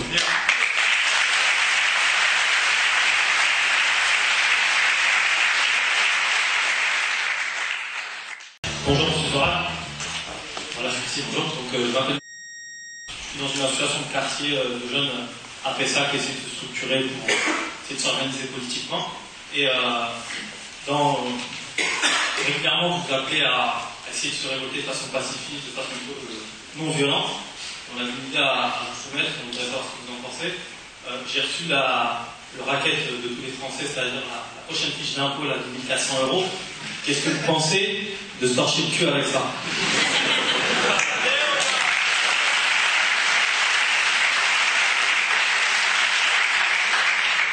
C'est vrai qu'on est obligé de penser, quand on voit l'échec de, l'opposition traditionnelle qui s'appelle les manifestations, qui n'aboutissent jamais à rien finalement, à des façons plus, efficaces, effectivement, d'exprimer sa colère citoyenne ou son refus citoyen. Et peut-être effectivement que la grève de l'impôt peut à un moment donné être, quelque chose d'intéressant. Euh, moi, je ne sais pas ce que je préconise pour l'instant, parce que j'ai suffisamment d'ennuis comme ça pour, euh, en rajouter. Mais à la limite, moi, j'appelle les gens à, à multiplier les propositions et aussi les, les, les, contre-pouvoirs et les, réseaux de, résistance. Moi, j'ai toujours dit que euh, on serait d'autant plus fort qu'on serait nombreux. J'ai toujours appelé avec égalité et réconciliation. J'ai toujours euh, appelé à euh, faire en sorte de coopter tout le monde. Là, on a ouvert la porte à Farida Belgoul qui fait un très bon travail. c'est très dangereux d'être tout seul. C'est mégalomane et dangereux parce que vous vous faites allumer, vous prenez tout dans la gueule. Donc moi, je suis très content que des jeunes de quartier, plutôt que de demander comme c'était il y a des années, je me rappelle, qui nous donne le plus et voter PS, ont aujourd'hui la maturité, euh, la citoyenneté pour faire des listes municipales et être représentés par eux-mêmes. Je n'ai jamais, moi, que préconisé que ça. Soyez représentés par vous-même, choisissez vos représentants. Et après, choisissez vos mots d'ordre. Ça peut être intéressant à un moment donné de publier euh, à quoi sert l'argent de nos impôts, quand on voit par exemple qu'aujourd'hui on, finance entièrement les associations communautaires qui nous raquettent, elles n'existent que par l'argent de nos impôts, euh, l'UEJF, euh, la LICRA, etc. et autre sujet, on, on finance entièrement l'argent des journaux, qui sinon auraient tous mis la clé sous la porte. L'IB, qui me crache à la gueule, ne vit que par l'argent de nos impôts, sous, prétexte d'aide à la diversité de la presse pour des raisons démocratiques, alors qu'ils disent tous la même chose. Hein. Donc effectivement, on peut à un moment donné, moi je vous incite à le faire, parce que c'est un travail d'Internet, publier toutes les subventions que touchent, sans qu'on puisse intervenir, des, coquilles vides, des associations d'incitation à la haine, elles, authentiques, des journaux inutiles et qui ne font plus leur travail, et dire moi je ne paye pas mes impôts pour ça, et tant qu'on donnera des centaines de milliers d'euros à... Regardez ce que touche SOS Racisme par an, qui doivent avoir 400 adhérents, hein, ou un truc comme ça. Hein. Ils touchent des centaines de milliers d'euros de nos impôts. À un moment donné, effectivement, vous pouvez, dans des assurances, vous, vous avez la légitimité, puisque SOS Racisme est censé parler en votre nom. Hein. Dire, voilà, ces gens-là ne nous représentent pas, faut le dire, ils ne représentent rien, ils nous ont fait beaucoup de tort, et ils coûtent très cher aux citoyens français. Donc nous, Français euh, issus de l'immigration, pour que les Français de souche ne pensent pas que c'est à cause de nous qu'on met de l'argent là-dedans, nous, nous disons que nous, nous ne voulons plus que les Français payent pour ça. Ça, ça serait un bon vecteur de réconciliation nationale, vous voyez, pour casser justement ces idées automatiques qui se disent euh, SOS racisme et les jeunes de banlieue, et ils nous emmerdent, c'est avec le politiquement correct, etc. Alors que c'est pas vrai, c'est le Parti Socialiste et c'est l'UEJF, on le sait hein, derrière, c'est, pas ça c'est pas du complotisme, hein. c'est la vérité. Voilà. Donc, euh, moi, je n'ai pas d'avis très précis là-dessus parce que je, fais déjà mon travail et c'est beaucoup. Mais Farida avait inventé l'histoire du jour d'absence. Pareil, ils ont tous menti. Personne n'a dit que les enfants devaient se retirer de l'école. Vous avez le droit légalement que votre enfant n'aille pas à l'école un jour par mois. Donc l'idée c'était qu'un jour par mois votre enfant ne va pas à l'école et vous dites je ne veux pas qu'il aille à l'école ce jour-là pour signifier que je suis contre l'introduction de la théorie du genre à, l'école maternelle. C'était ça la réalité de son combat. Et tous les médias ont menti en disant on ment pour que les, gens d'origine immigrée, en plus qui sont, qui sont des esprits faibles, tout ça a été dit avec un bon racisme inconscient, retirent leurs enfants de l'école tout court. Alors que c'était absolument pas ça. La démarche de Farida est très citoyenne, très mesurée, très intelligente. Et d'ailleurs, ce qui est incroyable, là on est dans le négationnisme, c'est qu'après que tout le monde nous ait dit que la théorie du genre n'existait pas et qu'elle rentrait pas à l'école, le PS, qui à mon avis a vu les, prévisions des renseignements généraux sur les prochaines municipales et l'effondrement des votes maghrébins et musulmans, parce que je suis désolé, le PS a perdu les ouvriers dans les années 80, il vient de perdre les immigrés dans les années 2000, il leur reste en réalité les sionistes et les homosexuels. Et encore pas tous.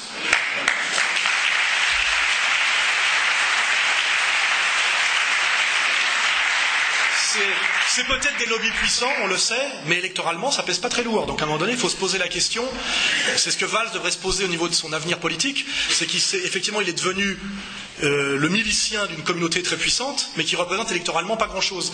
Et on sait qu'après avoir fait le travail euh, pour le, CRIF, puisque tout ça est, venu d'une injonction du CRIF, il a perdu immédiatement 7 points dans les sondages. Et à, à mon avis, sa carrière politique est sur la sellette. C'est un peu euh, qui tout double. Hein. Il peut très bien finir comme Mélenchon. Hein. Voilà. Donc, pour finir sur votre question, on ne peut pas trop digresser pour laisser les autres. multiplier les initiatives intelligentes et citoyennes, éviter l'insulte et la violence, bien évidemment, et montrer par là que vous êtes des citoyens français conscient, euh, efficient, et que vous sortez de.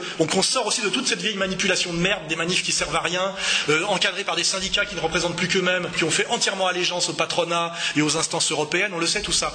On est en fait dans une période où il faut redéfinir toutes les catégories de la politique, de la lutte politique, c'est évident. Hein, euh, toute la vieille génération de mai 68 qui a trahi tous ses idéaux, si tant est qu'elle en avait, et qui est aux affaires aujourd'hui pour nous imposer euh, des trucs délirants. On va dire alors le gender, c'est eux. Hein. C'est la vieille clique de, finalement de quoi de, On se rappelle de ce que racontait dans les années 75 un Cohn-Bendit qui trouvait très agréable de se faire déboutonner la braguette par une petite fille de 5 ans.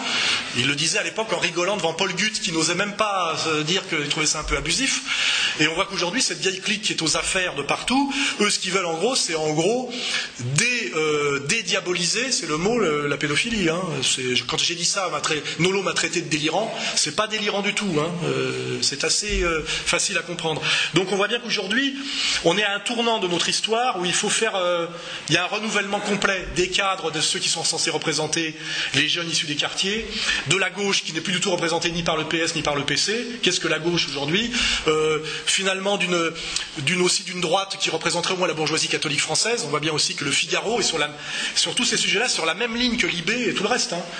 voilà. Donc on est dans une période de, de, grand, ménage et de grande lessive qu'il faut essayer de faire intelligemment, pacifiquement et citoyennement. Donc voilà, j'ai répondu un peu longuement à votre question, mais voilà ce que je peux vous, inciter à faire. Et comme je le dis pour lever toute ambiguïté, je n'ai jamais demandé aux jeunes des quartiers de voter Front National. Je leur ai demandé d'arrêter de voter PS en pensant qu'ils votaient antifascistes, qui était quand même la preuve d'une absence totale de culture historique quand on voit qui a fait la, la pacification la plus violente de l'Algérie, c'est la Troisième République. Qui a voté les, pouvoirs spéciaux sur la pacification de la Casbah pendant la guerre d'Algérie, c'est Guy Mollet et c'est l'équivalent du Parti Socialiste. Euh, qui était ministre à l'époque et a fait couper la tête à 64 militants du FLN, c'était François Mitterrand. Alors que le Pen n'a en réalité rien fait parce qu'il n'en avait pas les moyens. Donc moi tout le message que j'ai dit, musclez votre culture historique, et après, moi, ça me suffit. Je pense qu'un type qui a une bonne culture ne dit, plus n'importe quoi. Et c'est tout. Et, aujourd'hui, je pense qu'on y, est. Je pense qu'aujourd'hui, le PS s'est rendu compte, avec la diabolisation de l'islam qu'il a mis en place de A à Z, hein, c'est pas le Front National qui a mis en place la diabolisation de l'islam. Le Front National avait, critiqué l'immigration, l'immigration sauvage et intégrale, ce qui était à la limite plus honnête et plus légitime comme discours. Et on voit bien aujourd'hui, d'ailleurs, je le dis, que sur la défense de Dieudonné, ceux qui se sont tenus le moins mal, et même hier, euh, Philippot face à Valls, celui qui s'est tenu le moins mal, eh ben, c'est finalement le représentant du Front National. Je ne dis pas plus, hein, voilà, c'est à un moment donné, et je vous dis, soyez autonomes, soyez cultivés, et aujourd'hui vous pesez des millions de voix électorales en France, vous êtes souvent majoritaire dans certains quartiers, faites des listes citoyennes au, niveau local, et, soyez vos propres représentants. Moi j'ai remarqué que c'était toujours le bordel quand, euh, au lieu de parler en ligne directe entre nous, si tant est que moi je serais un Français de souche et toi un Français de branche, on nous impose ces le pire, c'est quand on a un intermédiaire qui parle en notre nom. C'est-à-dire que toi, c'est Julien Drey qui parle à ta place ou Malek Bouti. Et moi, c'est euh, euh, euh, évidemment, qui maintenant se présente, et lui et Askolovitch, comme français de souche. Ils osent. Ils osent.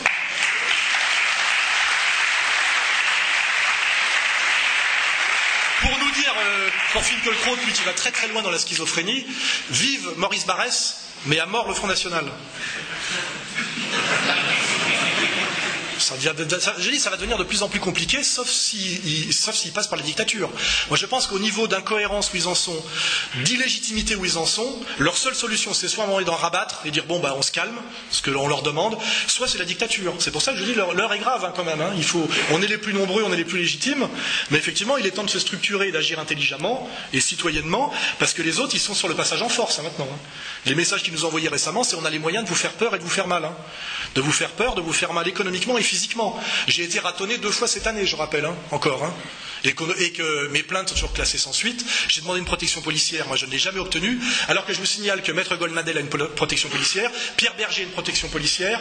J'ai croisé l'autre jour les hasards qui font bien les choses, Arnaud Klarsfeld dans la rue. Et tu peux en témoigner. Il a une voiture de fonction, un chauffeur et deux flics en permanence. Chiffrez ce que ça coûte par mois à l'État français, donc à vous, en plus des 7000 euros qui touchent par le Conseil d'État. Chiffrez ce que ça fait. Pour pouvoir, à mon avis, aller plus, tranquillement acheter ces produits. Pour citer euh, le petit Bedos, n'est-ce pas? Le petit Bedos qui se vante à la télé d'aller acheter sa cocaïne chez son dealer maghrébin et d'en faire un espèce d'illettré abruti musulman euh, djihadiste. Tout ça tombe sous le coup de la loi selon les principes des autres. Moi, je suis pour l'humour généralisé, hein, je suis pour la liberté totale comme Dieu donné. Mais le type, ça ne le gêne pas du tout de dire J'allais acheter ma drogue l'autre jour chez mon dealer maghrébin abruti, et le mec, il dit ça en prime time sur la chaîne nationale sur la 2. Je crois normalement que d'acheter de la drogue, ça tombe sous le coup de la loi. Or, pour, pour Nicolas Bedos, non.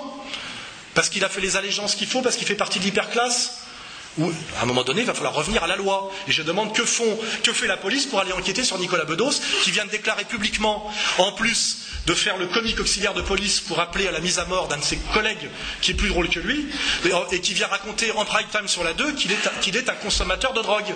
Normalement, c'est l'enquête. Le lendemain, c'est la perquisition. Pas chez moi ou chez Dieudonné, chez lui. Or, il ne se passe jamais rien, tout le monde rigole, tout le monde applaudit ça pose un problème tout ça. Hein. et c'est ça, euh, là-dessus, vous pouvez communiquer, vous qui êtes harcelé par les, par les, comment dirais-je, les contrôles de police et dont on vous dit que vous êtes tous dealers et, et euh, je sais pas quoi, et, délinquants. Euh, voilà. après, on, découvre que ceux qui blanchissent le pognon et qui sont au haut de la pyramide, ils s'appellent El Malais. et qu'on retrouve le pognon sur le compte d'une élue des Verts de la, de la ville de Paris. Tout ça, je délire pas. Hein et là, on leur saisit pas. Enfin, là, là, on vous parle toute la journée de l'évasion fiscale de Dieudonné parce qu'il a investi une partie de son argent au Cameroun, qui est son deuxième pays. Mais euh, l'histoire de l'élu vert qui avait euh, des, centaines de milliers d'euros sur son compte, non, c'est pas l'argent du trafic de drogue, c'est juste de l'évasion fiscale. C'est juste de, l'évasion fiscale. Là, derrière, il n'y a pas grand-chose. Hein. C'est tout ça qu'il faut. Bah, je digresse longtemps, mais c'est tout ça qu'il faut. Il faut demander des comptes, je veux dire, à ça, à l'État, etc. Il faut le faire. Hein. Question suivante.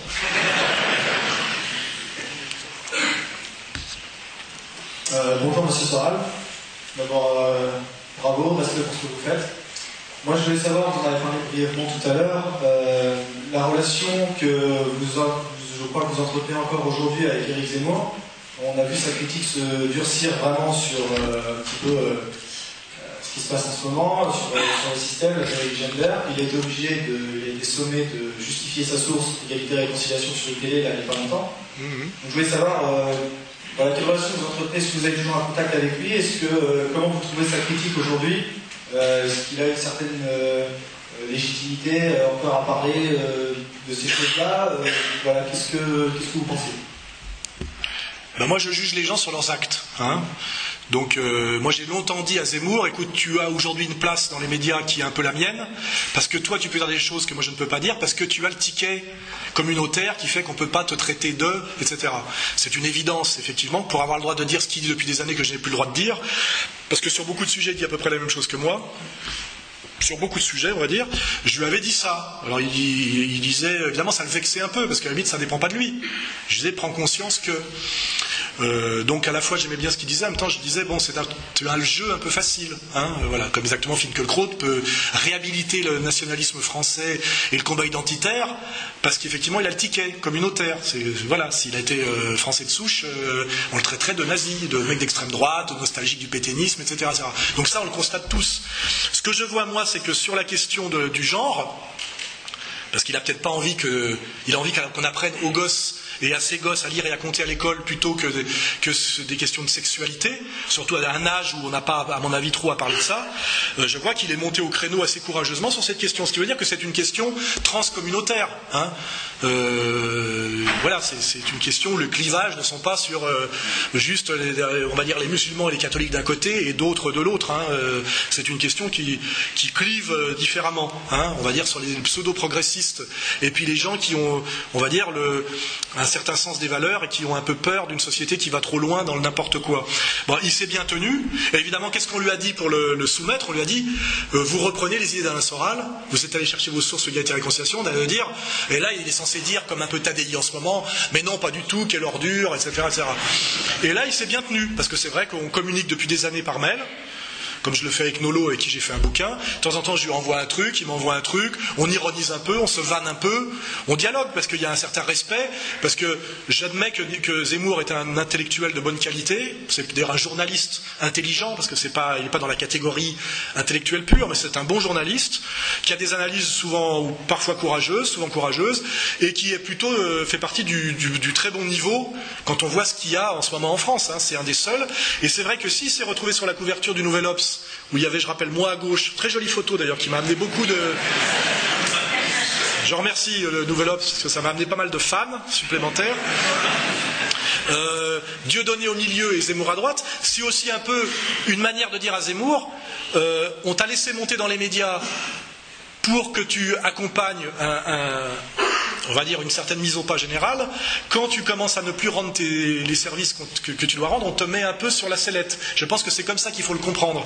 Parce qu'en ce moment, effectivement, Zemmour euh, n'est pas tombé sur Dieudonné à bras raccourcis, dit qu'il est citoyen français et qu'Israël, c'est une question qui n'est pas central chez lui, puisque c'est, il est français avant tout. Et tout ça, en ce moment, on voit qu'on exige de certains membres de la communauté qui ont des places euh, haut placées, qu'ils soient dans le sionisme intégral. Et que s'ils n'y sont pas, on, les punit aussi. Parce qu'il ne faut pas oublier que, comme dans toutes les mafias, euh, on, s'impose par rapport au reste du monde, mais on demande la soumission au type de la mafia. C'est-à-dire que tu auras les avantages de la, de la communauté si aussi tu te soumets aux, comment dirais-je, aux injonctions et aux lignes directrices imposées par la communauté. Et en ce moment, Zemmour est en train effectivement de faire preuve d'individualisme et d'honnêteté, je dirais, de courage, etc., sur le sujet notamment du genre. Et là, évidemment, la, menace est tombée.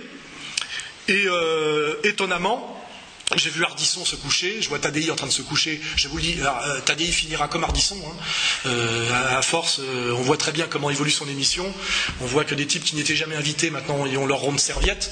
C'est ce que disait de moi Finkelkraut à l'époque. C'est maintenant lui qui a son rond de serviette là-bas. Que chaque fois qu'il pète de travers, même en essayant d'être malin, Morandini dit que selon les bruits qu'on entend, on va lui déplacer son truc. Donc on voit très bien qu'il y a action-réaction. Hein. Et on voit très bien qu'il y a les moyens de punir. Hein. C'est, pas, c'est assez lisible. Et Zemmour, lui, euh, aujourd'hui dit euh, j'ai pas honte de dire que de temps en temps je suis d'accord avec Soral, euh, même d'ailleurs souvent, et ça me gêne pas de prendre mes sources, etc. Bon, bah, il fait preuve d'indépendance d'esprit, d'honnêteté et de courage, et je le salue. Je vais d'ailleurs envoyer un mail de félicitations, et je lui dis si jamais tu as trop de problèmes, tu sais que tu pourras venir te cacher dans mon bunker. Je lui envoyer ça.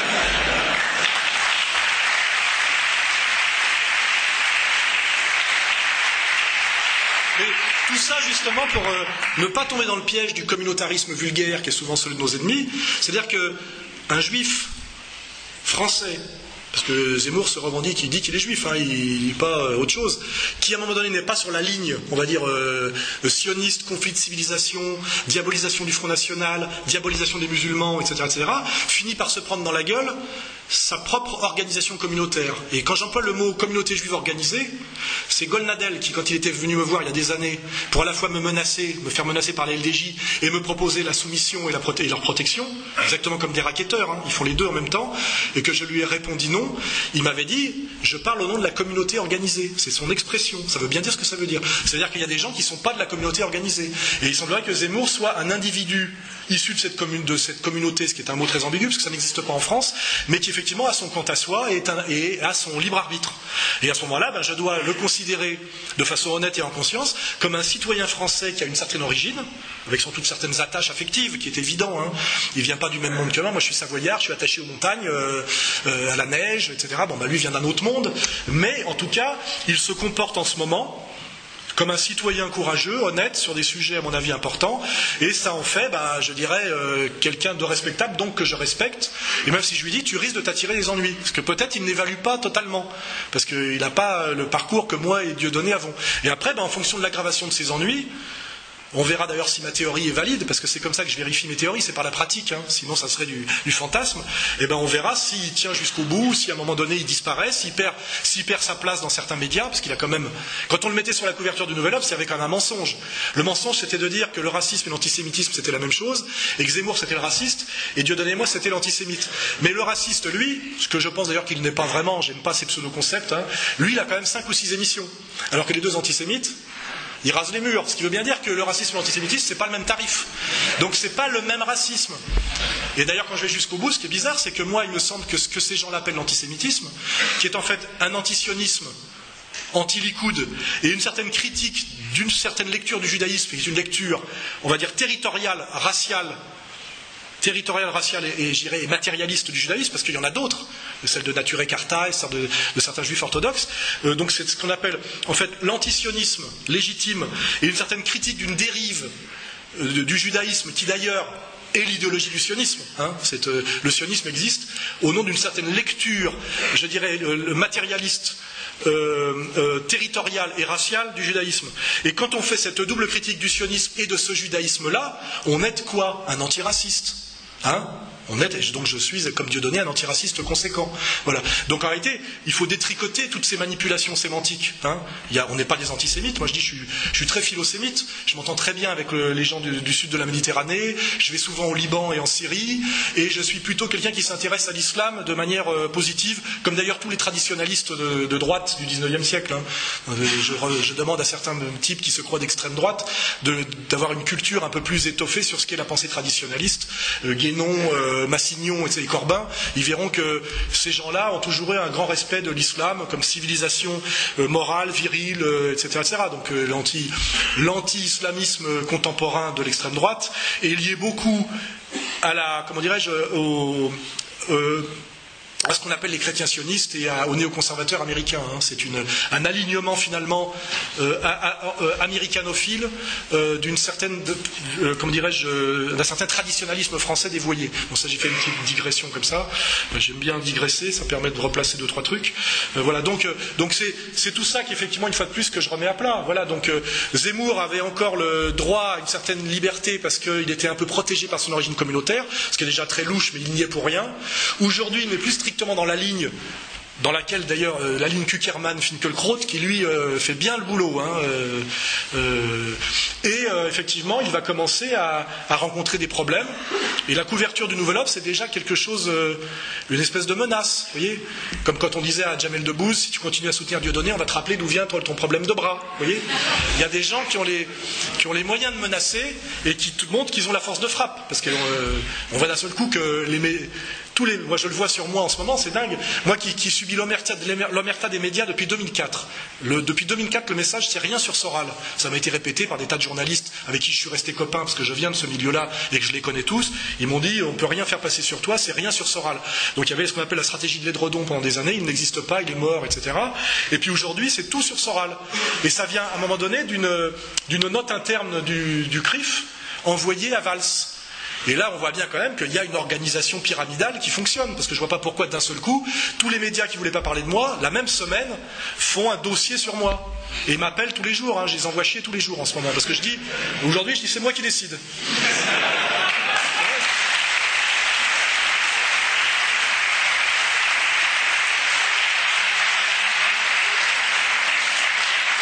Ma star un peu en ce moment. C'est très agréable.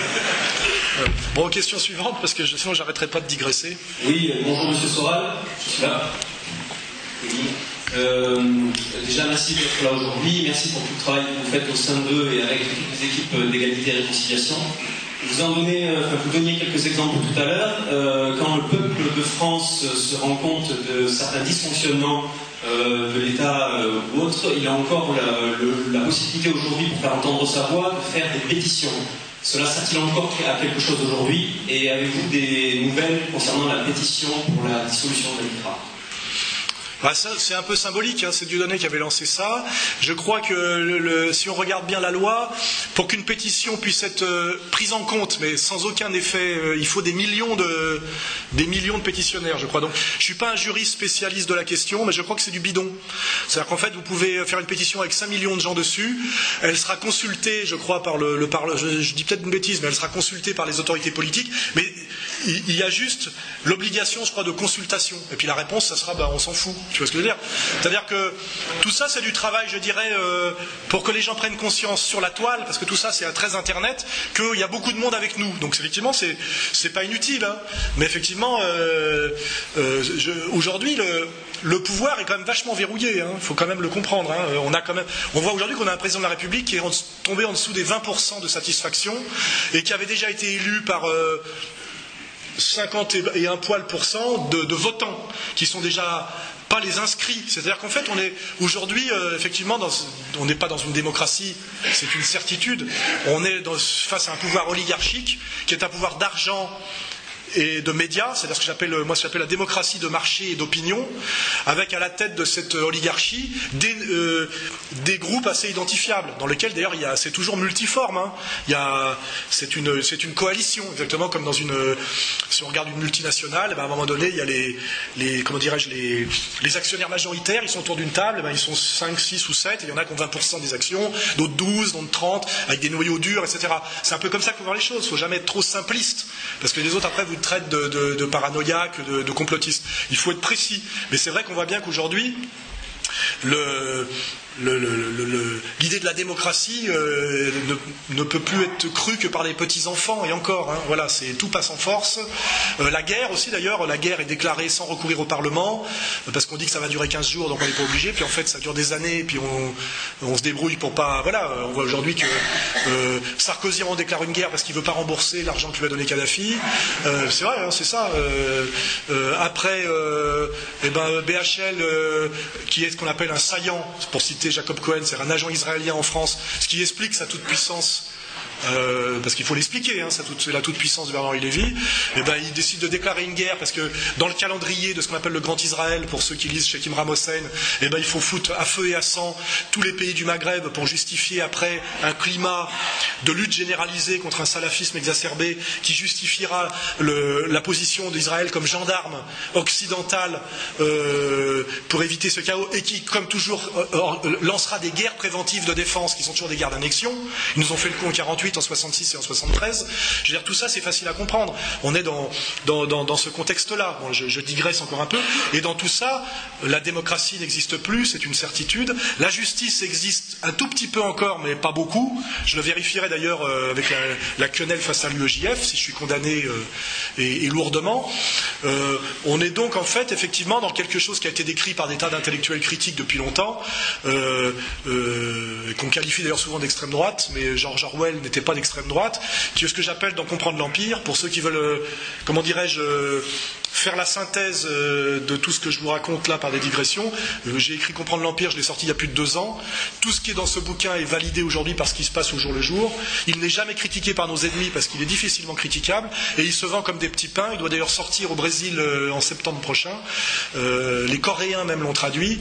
Et en fait, ça aussi, je vais faire remarquer, si Dugin a fait traduire le bouquin en Russie, si le bouquin a été traduit par les Coréens et s'il est en train d'être traduit dans plusieurs autres langues, c'est pas parce que j'ai été battu par mon papa quand j'étais petit, comme ça a été expliqué dans les médias, qui, quand ils ne peuvent rien répondre sur le terrain de l'idéologie, font de ce qu'on appelle de la psychanalyse de bazar.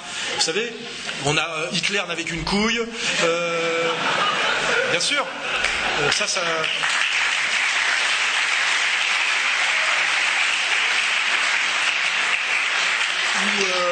Je ne sais pas qui a été humilié euh, par un petit, enfant noir à l'école ou je sais pas quoi. Et moi, ils ont même recouru à ma sœur pour ça. Vous imaginez le niveau quand même de dégueulasserie de ces gens-là, de saloperie de ces gens-là. Allez voir ma pauvre sœur qui a du mal à travailler parce qu'elle porte mon nom dans un domaine qui est quand même très très communautarisé je ne vais pas vous faire un dessin, qui s'appelle le show business. Et à un moment donné, aller la voir en disant si tu veux continuer à bosser, il faut que tu craches sur ton pauvre frère, comme on avait demandé à Marine Le Pen si elle voulait revenir dans le circuit, de cracher sur son père. Vous voyez, ces, exigences de soumission et d'allégeance, où régulièrement j'entends dire tu n'as pas dit pardon, et on dit à Dieu donné, pareil, il n'a aucun remords. Mais demander pardon à qui et pourquoi? Pour m'être fait ratonner cinq fois pour qu'on m'ait empêché de travailler, pour qu'on ait menacé ma femme de viol et de la tondre, je demanderais pardon pourquoi, bande d'enculés? Vous voyez?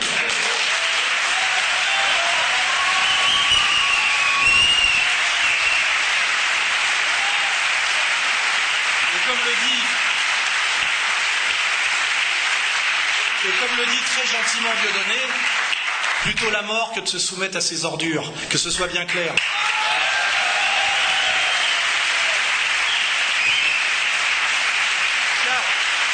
Je le dis bien, je le dis bien une fois de plus, on ne fait pas d'essentialisme, on ne fait pas de procès d'intention, on juge les gens à leurs actes. Quand des gens font des listes de gens à ratonner, balancent les photocopies de leurs pièces d'identité, donnent l'adresse de leurs femmes et de leurs enfants, ce que nous pourrions faire de notre côté, car nous avons aussi toutes les infos, il faut le savoir. Hein. il y a beaucoup de policiers qui nous aiment bien. On a toutes les infos, nous aussi, mais il y a des choses qui ne se font pas. À chaque agression que j'ai subie, le plus grand nombre de blessés, c'était des femmes et des enfants. Rappelez-vous ça par la LDJ. Hein. Dans la librairie en 2004, ils ont blessé essentiellement des femmes, dont les deux libraires qui étaient un couple de lesbiennes grecques, hein, qui ont eu le crâne ouvert à coups de barre de fer, etc. On juge les gens à leurs actes. Moi, je ne suis pas anti-sioniste parce que mon papa m'a battu quand j'étais petit. Ça m'a donné peut-être une sensibilité, c'est possible. Mais simplement parce que j'ai regardé Plomb durci et que des gens qui phosphorent au phosphore blanc des femmes et des enfants qui sont dans un ghetto euh, où on leur coupe régulièrement l'électricité et l'eau pour qu'ils se soumettent et qu'ils crèvent, simplement comme j'ai été élevé dans les valeurs, dans les droits de l'homme, auxquels j'ai eu la naïveté de croire sans doute, je trouve ça abject et dégueulasse. Voilà. Et que des gens qui supportent ça, que des gens qui supportent ça sans aucune ambiguïté se permettent de traiter Dieudonné de raciste et d'ordure, parce qu'il essaye de rire un peu de tout ça pour faire baisser la tension, et que jamais aucune violence n'a été commise, je, le répète, malgré sans doute toutes les manipulations, parce qu'il y en a eu au nom de moi ou de Dieudonné, parce qu'on a toujours été très clair là-dessus. Moi, je fais de la formation, de la pédagogie, de la culture, et Dieudonné fait, fait du divertissement, qui est une autre manière de faire ce que je fais d'ailleurs, hein, on le fait de deux manières différentes et complémentaires. On, on juge les gens à leurs actes, et aujourd'hui, on voit qui se tient bien, qui se tient mal. Et je pense que ça, c'est fondamental et c'est ça, c'est ça en dernière instance qu'il faut juger. Voilà. Et je le répète, quand euh, on, raconte que des gens m'ont accueilli avec le bras tendu dans l'Express, euh, dans le 15e arrondissement, dans une salle des fêtes musulmane, euh, dans ma conférence de, Marseille, il suffit de regarder les images. Euh, jamais nous on, a ce genre de, on utilise ce genre de procédé. Moi, j'essaye de faire une critique honnête et je pense que ça suffit. Hein, quand on traite Dieu donné de raciste en oubliant que c'est un, métis, c'est-à-dire que c'est un antiraciste intrinsèque. Il est noir et blanc dans son propre corps. Euh, hein. non mais c'est vrai, c'est aberrant. Et quand on voit que les gens aujourd'hui ne fonctionnent que sur la menace et le mensonge, c'est très grave. Voilà, parce que ça, ça, aide à certaines prises de conscience. Donc, euh, c'est pour ça que je vous dis, un type comme Zemmour est très utile en ce moment parce qu'on voit effectivement qu'il ne faut pas faire de, comme le font eux, de réduction, d'amalgame et d'essentialisme. Ou à un moment donné, on dit par exemple que Marine Le Pen serait fasciste parce qu'elle est la fille de son père. Vous voyez, qui serait la, transmission héréditaire des valeurs. Ça, ça s'appelle le tribalisme. Hein. Ça conduit à ce qu'on appelle la razzia et la vendetta, c'est-à-dire où on peut punir le frère, le cousin de quelqu'un qui a fait un acte délictueux parce qu'il porte le même sang. Or, ces gens-là essayent de nous imposer ces valeurs-là en France. Hein. Normalement, on est dans une logique de ce qu'on appelle l'individualisme, qui est l'anthropologie universaliste, on est responsable de, ce qu'on fait. moi, comme, je, comme moi, Dionné, je le rappelle, je suis né en 58, lui, lui né en 66, je crois. Euh, nous n'avons pas collaboré avec les Allemands, nous n'étions pas nés. Vous voyez, ce genre de choses qu'il faut rappeler. Hein. De même que je n'ai pas colonisé non plus, ni mes ancêtres savoyards. Très peu de Savoyards ont agi dans la colonisation de l'Algérie. Vous pouvez le vérifier euh, sociologiquement. Et c'est toutes ces saloperies qu'on nous impose depuis des décennies, la responsabilité collective. Euh, euh, ni pardon ni oubli, hein, qui est contrairement contraire à ce qu'on a au pardon chrétien et au, Dieu miséricordieux. Je rappelle que euh, le Dieu des musulmans est très, et sa première qualité, son premier attribut, c'est la miséricorde. Hein c'est pas la vengeance tribale. Euh, Mahomet est venu dans la péninsule arabique au 7e siècle, pour pas dire de bêtises, au 6e et demi, hein, 6, 7e, le temps que ça s'implante, pour sortir justement du clanisme et du tribalisme. Il faut le rappeler. Et c'est pour ça qu'il a, fait, qu'il a fait accéder ces communautés-là à une dimension universelle, parce qu'il est sorti justement de la logique de la razzia et de la vendetta, justement. Et, et des gens aujourd'hui essayent de nous faire replonger systématiquement là-dedans. Aussi, tout ça c'est un travail de sociologue, de journaliste qu'il faut faire, euh, euh, il faut faire de façon impérative. Refusons au nom de l'universalisme, qui, sont les valeurs officielles, tout ce qui est de l'ordre du néo-tribalisme, hein, la responsabilité collective et, la responsabilité transmissible. Je rappelle qu'Arnaud Klarsfeld est petit-fils de déporté. Comme si moi je demandais aujourd'hui des sous, d'être membre du Conseil d'État, d'avoir une voiture parce que je suis petit-fils de résistant. Ce qui est vrai du côté de mon père et de ma mère. Je suis petit-fils de résistant, j'ai jamais résisté à rien moi-même. Sauf aux sionistes aujourd'hui en France, qui n'est pas grand-chose. Hein. Quoique. Mais aujourd'hui, on a des gens qui réclament des privilèges héréditaires. Les privilèges héréditaires, c'est l'ancien régime, je le rappelle. Tout ça, il faut bien maîtriser tout cet appareil conceptuel, qu'on soit de quelque origine qu'on soit, et leur mettre dans la gueule tout ça. Hein, rappeler tout ça, parce que les journalistes ne le font plus, les politiques ne le font plus, et euh, ce que je vais appeler les sionistes nous ont collé progressivement depuis, le, moi j'ai daté ça au milieu des années 85, nous ont imposé progressivement toutes ces pseudo-valeurs contraires en fait aux valeurs fondamentales, dont ils se réclament par ailleurs. C'est ça qu'eux, ils veulent quand, quand, par exemple, quand il y a un juif escroc, c'est un individu, vous voyez Mais quand il y a un juif victime, il est membre de la communauté juive, et c'est toute la communauté qui a été atteinte. Donc c'est toujours le double clapet. Le méchant, il est tout seul, ça n'a rien à voir. Le El Malais, ça n'a rien à voir avec la communauté. Mais par contre, quand c'est euh, le pauvre Ilad Alimi, c'est toute la communauté. Tout ça, c'est de l'arnaque conceptuelle, dans un but de domination et de manipulation. Ça ne veut pas dire qu'il faut se réjouir de la souffrance d'un mec qui a été martyrisé et assassiné par un, abruti total et un voyou et une bête sauvage. Bien évidemment, évidemment. Mais je pense que tout le monde est là-dessus. Mais à un moment donné, bien rappeler qu'effectivement, la double éthique, ce ne sont pas les valeurs universelles, elles ne sont pas les nôtres. Hein. c'est les mêmes valeurs pour tout le monde, la même loi pour tout le monde, et la citoyenneté pleine et entière pour tout le monde, avec ses, devoirs et ses, euh, comment ses privilèges. Voilà. Et une fois de plus, je vais arrêter la digression là-dessus, parce que tout ça, c'est des argumentaires que vous devez maîtriser dans les dialogues de bistrot permanents, quand je lis des fois toutes les conneries que les gens ont gobées, euh, en disant quand même, gna gna gna. Euh. Non Merde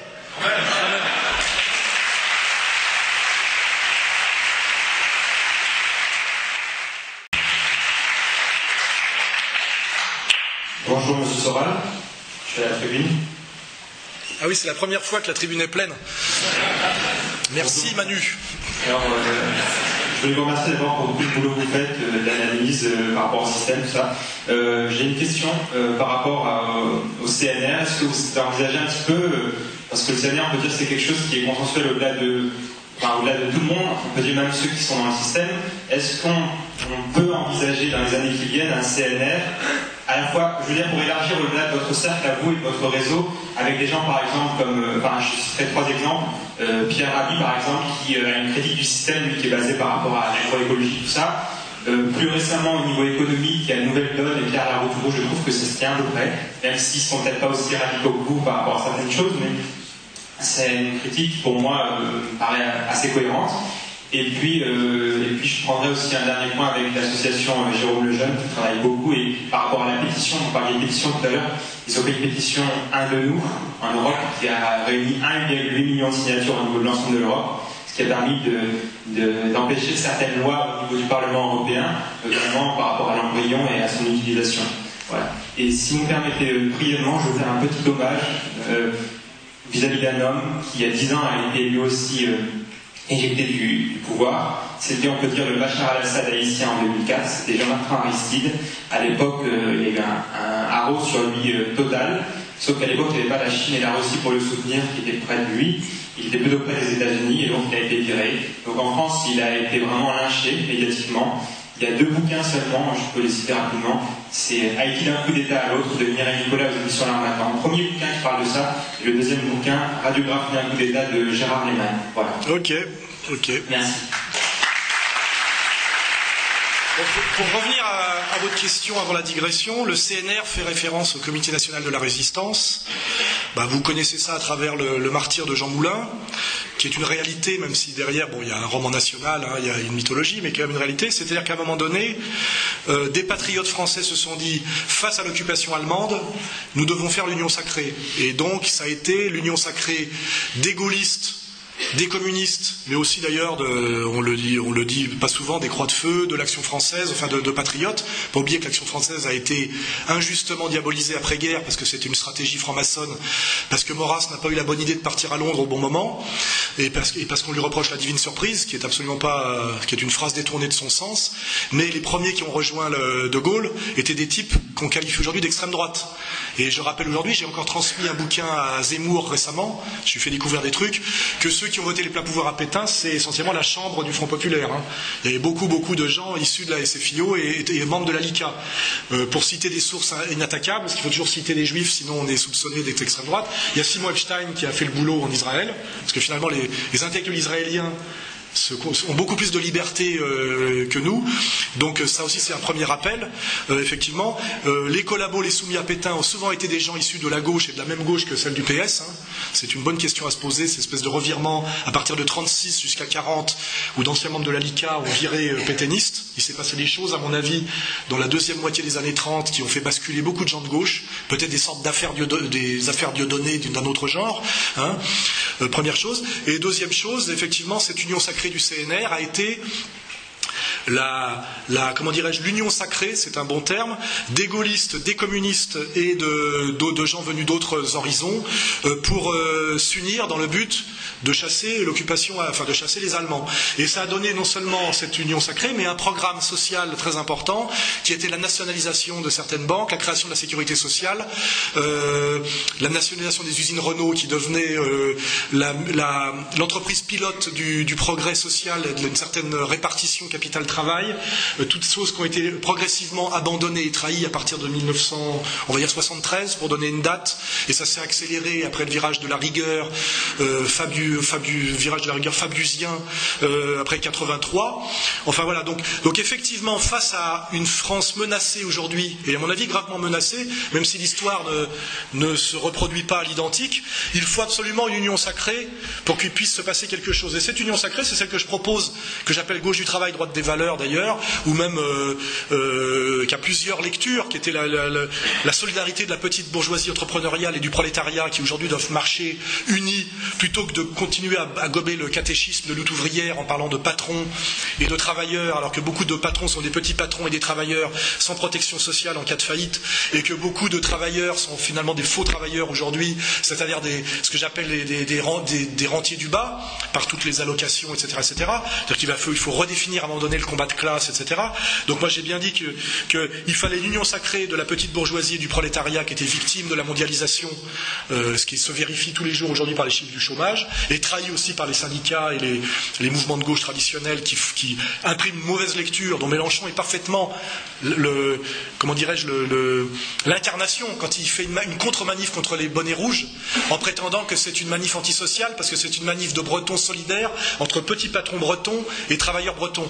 C'est vraiment il est toujours dans sa position de jaune et de traître. D'ailleurs, il pèse plus. comme je l'avais annoncé, parce que Soral est souvent prophète, sauf respect pour les religions, j'avais bien dit que Mélenchon était une baudruche et qu'il se dégonflerait. Et on l'a vu sur certains dossiers se dégonfler. C'est un atlantiste. Il a accompagné la guerre de, Libye, il a accompagné la guerre de Syrie. Euh, sur Dieudonné, il était pour qu'on le foute en tôle, je crois. Enfin, sur tous les sujets, il aurait, il aurait fallu montrer euh, qu'il avait effectivement une, posture un peu révolutionnaire. Il s'est soumis entièrement euh, au système. Il est un homme du Il est le Bérou de gauche. Il a été fabriqué pour des raisons d'ingénierie électorale. Aujourd'hui, il est en train de disparaître. Et ce que je remarque, c'est que même Besancenot, qui n'existe pas beaucoup, qui a une très jolie moumoute, il faudra un jour lui demander qu'il l'enlève pour qu'on voit sa tête sans sa perruque. Vous voyez, moi je mets pas de perruque. J'assume mon alopécie. Euh, c'est bien de savoir que, que, Besancenot a une perruque, parce que c'est révélateur. Comme Guy Bedos, vous voyez des mecs n'ont pas beaucoup d'humour pour pouvoir être obligé de mettre une perruque parce qu'ils supportent pas de se voir chauve. Et l'autre pour faire croire qu'il est jeune, en réalité, il a, une perruque parce qu'en fait, il n'est pas jeune, il est chauve. Euh, voilà. C'est important de, vérifier tout ça. Hein, que, le prochain qui attrape Besançon lui tire un peu sur la perruque.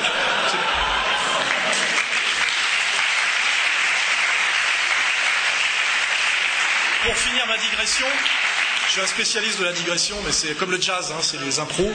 Euh, Besancenot n'a même pas osé dire critiquer Dieudonné jusqu'au bout, parce qu'il a compris que s'il attaquait Dieudonné jusqu'au bout, il perdait toute sa base de John.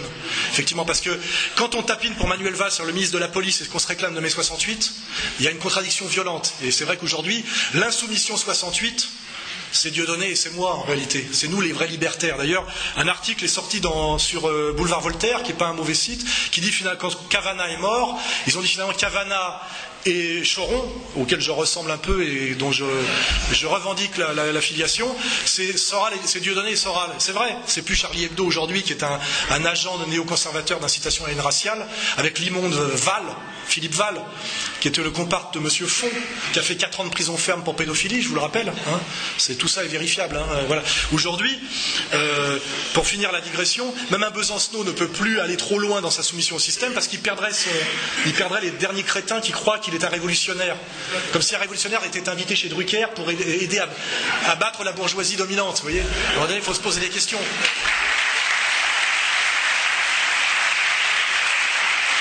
Comme l'a dit, comme l'a dit l'excellent Jean Bricmont l'autre jour, Jean Bricmont l'autre jour, qui a fait beaucoup de chemin depuis quelques années, euh, le pouvoir, c'est ce, à quoi il est dangereux de s'attaquer.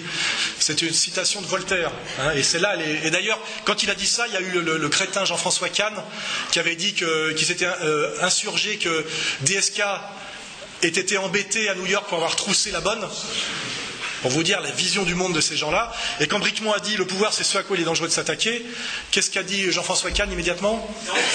Antisémite. C'est incroyable de bêtises et de naïveté, parce que c'est comme quand on dit la quenelle n'est pas, est un geste anti-système. Et t'as Kuckerman qui dit non, c'est un geste antisémite. Ça veut dire quoi? C'est-à-dire que Kuckerman pense que le système, c'est lui. C'est très dangereux parce que moi, je pense pas que le système ne soit que le CRIF.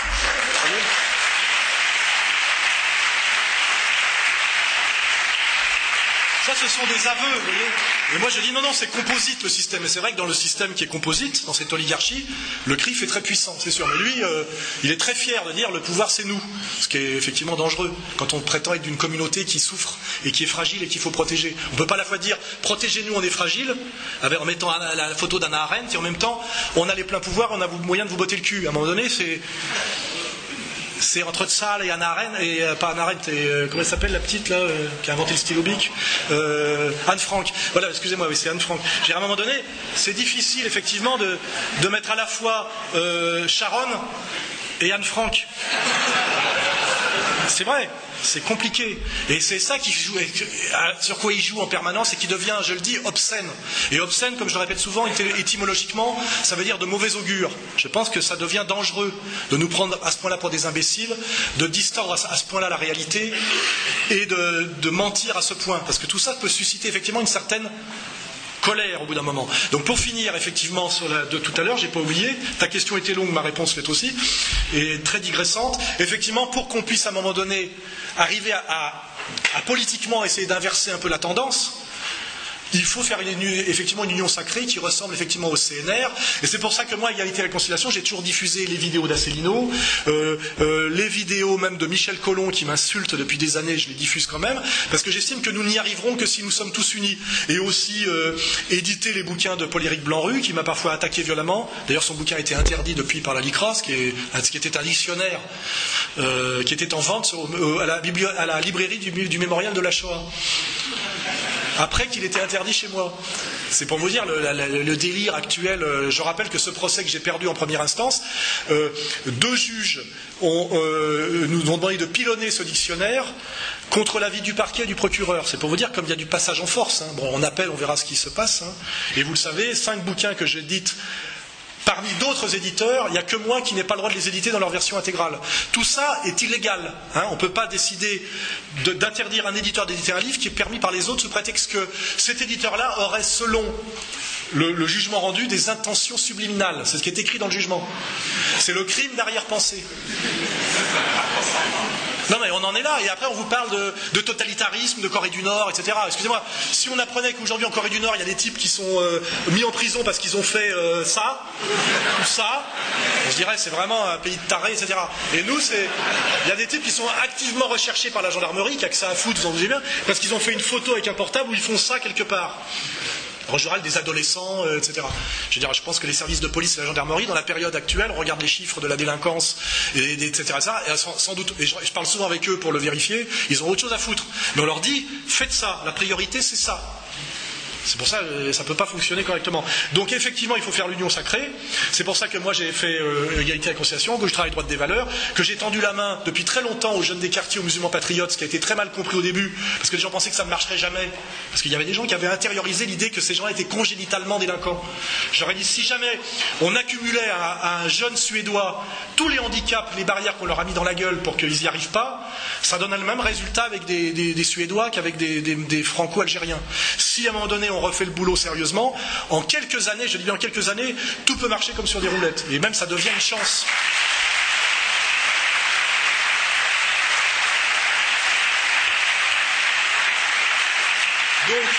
Main tendue aux jeunes des quartiers, main tendue aux musulmans patriotes, pas évidemment pas aux salafistes, hein, euh, aux takfiristes, parce que salafiste c'est un mauvais terme, pas aux takfiristes sur une ligne saoudo-qatari. On a bien compris aujourd'hui pour qui ces gens roulaient et d'où venait leur pognon. Et, on voit bien aujourd'hui que les deux pays qui marchent la main dans la main pour tout ce qui est euh, pour déstabiliser le Moyen-Orient, c'est Israël et l'Arabie Saoudite. Hein. et on voit bien d'où vient le pognon des poseurs de bombes, le pognon des égorgeurs, etc.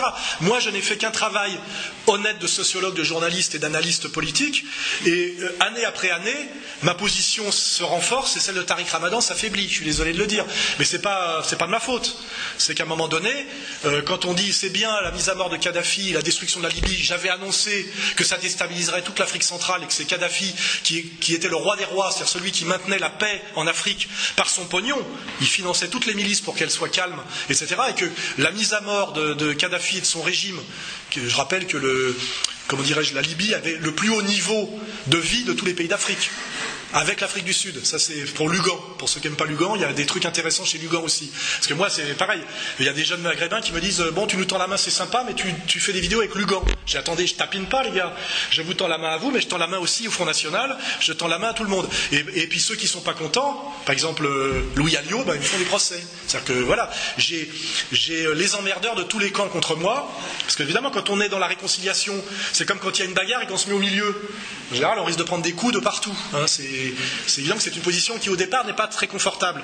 Mais ça me paraît absolument nécessaire. Et euh, le, faisant, effectivement, euh, je vais finir là-dessus, je me rends compte, et tout le monde se rend compte, y compris d'ailleurs, vous l'avez pu vérifier au Front National, on voit en ce moment qu'ils ont, je, vais le dire de façon très fière, on voit de plus en plus Philippot, et on voit de moins en moins Alliot, et, et Philippot, c'est assez transparent qu'il est, beaucoup, non seulement sur la ligne économique et sociale, mais même sur euh, une certaine entendue, il est de plus en plus sur notre ligne. C'est, c'est pas pour rien que le Front National a refusé d'attaquer Dieudonné, a refusé de répondre aux, injonctions de Valls l'autre soir sur ma personne. Euh, ils se disent effectivement, Soral, on n'y croyait pas. Jean-Marie Le Pen y a toujours cru à ma ligne. Hein. N'oubliez pas son discours de 1958 à l'Assemblée, euh, son discours pro, pro-algérien de 1958, je crois. Hein. Le Pen a toujours cru à la réconciliation possible. Euh, c'est pour ça qu'il aimait bien ce que je faisais. Mais ceux qui n'y croyaient pas se disent aujourd'hui, putain, Soral y arrive, ça marche, ils voient des jeunes des quartiers chanter la Marseillaise, euh, ils voient ce qui se passe au tribunal à la 17e chambre, ils voient euh, ce qu'ils voient à la manif, où des types, des jeunes des quartiers disent CRS avec nous, ce qui est très intelligent d'une certaine manière, parce que et ils, se disent non seulement ça marche, mais ça marche dans un délai assez court. Moi, je pensais que ça mettrait beaucoup plus de temps. Vous voyez, j'étais même pessimiste. Je me dirais, il nous faudra 15 ou 20 ans pour y arriver. Donc électoralement, c'est pas rentable, mais c'est politiquement et moralement nécessaire. C'est ça que j'avais dit, moi, au front. J'ai dit, évidemment, au début, ça va, ça va perturber l'électeur de base, mais si on ne le fait pas, on fait de la politique politicienne de merde, on n'est pas des vrais patriotes. Le vrai patriote, son but, c'est de sauver la France. Et pour sauver la France, il y a des choses qu'on peut faire, et des choses qu'on doit faire, et des choses qui sont de l'ordre de l'infaisable, du délirant et du dégueulasse. Euh,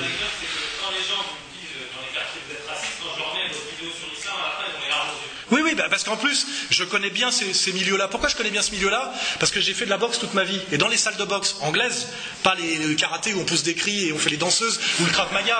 Hein. je suis instructeur de boxe anglaise et grand d'argent de boxe française depuis, euh, depuis 1981 euh, pour le, pied-point. J'étais un des premiers à faire de la boxe taille en France avec les Buffalo, etc. Donc, et dans les salles de sport de combat sérieux, il y, a, qui? Il y a sur 50 mecs, il y a quoi?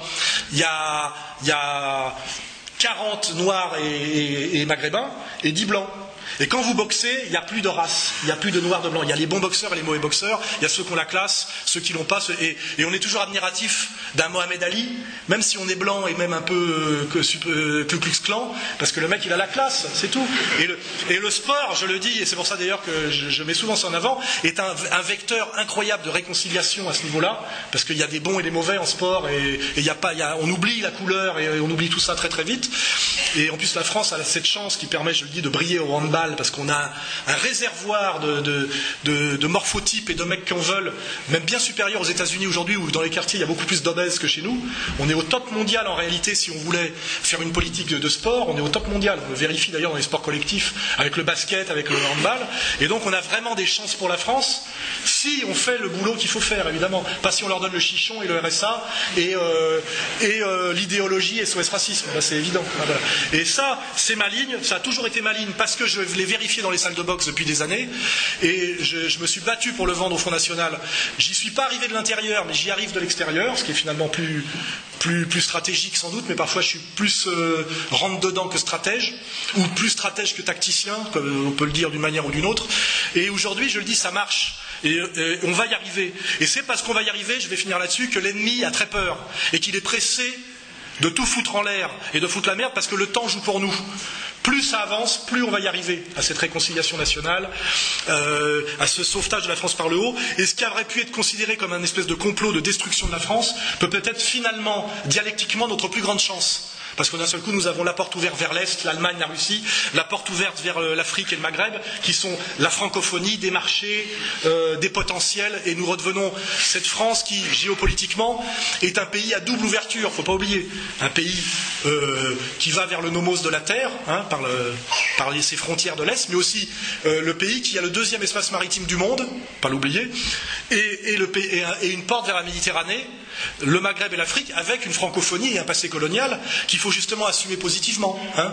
voilà. Et ça, ça fait que d'un seul coup, on a un énorme potentiel. On voit aujourd'hui qu'un des un mec qui veut racheter l'entreprise de camions en faillite est un, financier algérien. Voyez? Parce qu'effectivement, moi, ce que j'ai dit depuis des années, je vais finir là-dessus, même quand un jeune des quartiers nourri à SOS Racisme m'insultait, il m'insultait en français. Et c'est ça, moi, que je voyais. Je dis, le mec parle ma langue. Finalement, il, m'insulte en français au nom des droits de l'homme et au nom de finalement de, de mes valeurs en réalité. Hein. et donc je me disais, euh, euh, c'est possible d'y arriver, c'est possible d'y arriver. Et je vous le dis, on est en train d'y arriver, vous en êtes la preuve.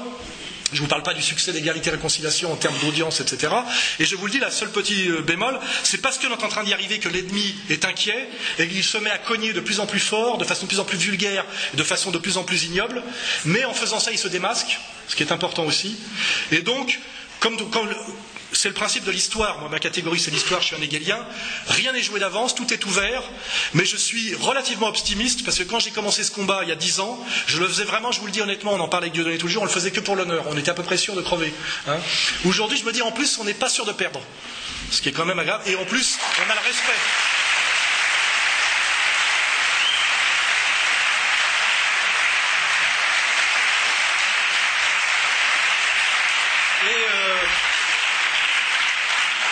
Dernière chose, qu'est-ce qui fait que, je suis motivé? C'est l'incroyable respect que je reçois des gens dans la rue.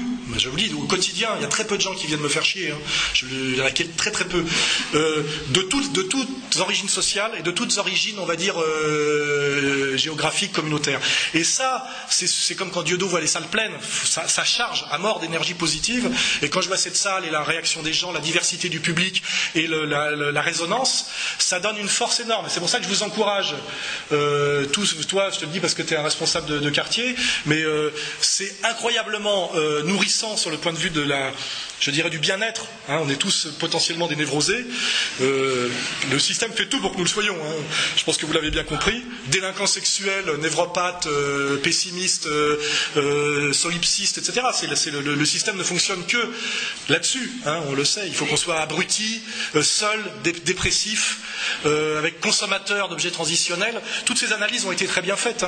Euh, en réalité, quand vous, rentrez dans des actions collectives et politiques comme, je le fais, c'est épanouissant parce, le, ce que les gens vous renvoient au niveau de. Je ne parle pas des messages que je reçois, etc. Et même un peu de pognon. Ça aussi, c'est un très bon signe. Des gens qui vous envoient des sous euh, en disant euh, continuez votre combat, euh, je ne peux pas me mettre en avant, mais on est derrière vous. Des profs, des petits patrons, des ouvriers, des étudiants, des jeunes de quartier qui me disent je me suis remis à lire grâce à vous parce que je pensais que les livres n'étaient pas pour moi. Je viens de passer mon, mon master de je sais pas trop quoi. Excusez-moi.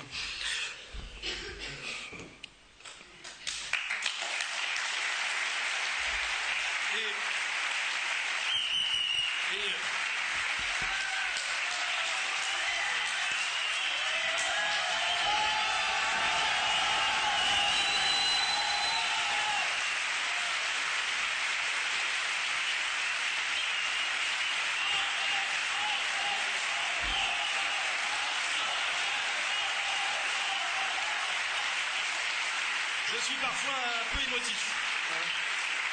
Euh, mais c'est vrai que le truc le plus, euh, le truc le plus troublant et le plus bouleversant, c'est des jeunes de quartier qui étaient voués à la délinquance, soi-disant, etc., qui te disent je viens de passer mon doctorat de je sais pas trop quoi, et euh, c'est grâce à vous en partie, etc. Ça fait incroyablement de bien. Et aussi quand je vois des vieux fachos aussi qui étaient racistes jusqu'à la trogne, bien qu'on peut comprendre, hein, parce qu'ils en avaient pris plein la gueule dans des quartiers où ils avaient acheté un HLM, ils avaient mis 20 ans à le payer, puis à un moment donné ils sont obligés de se barrer en vendant le truc une bouchée de pain parce qu'ils avaient des petits cons qui fait du quad toute la journée devant chez eux, sans jamais travailler avec les dernières marques de basket et de téléphone portable. Il y a des deux côtés. Quand je vois ces deux trucs-là, je me dis putain ça vaut vraiment le coup. Voilà. Et je le redis c'est euh, effectivement c'est très très émouvant et je reçois des mails comme ça tous les jours et c'est ce qui donne la force. Et je vous dis c'est pour ça faites-le. C'est bien mieux que de que d'être sur YouPorn et, euh, et de faire les magasins le samedi. Voilà. Je finirai là-dessus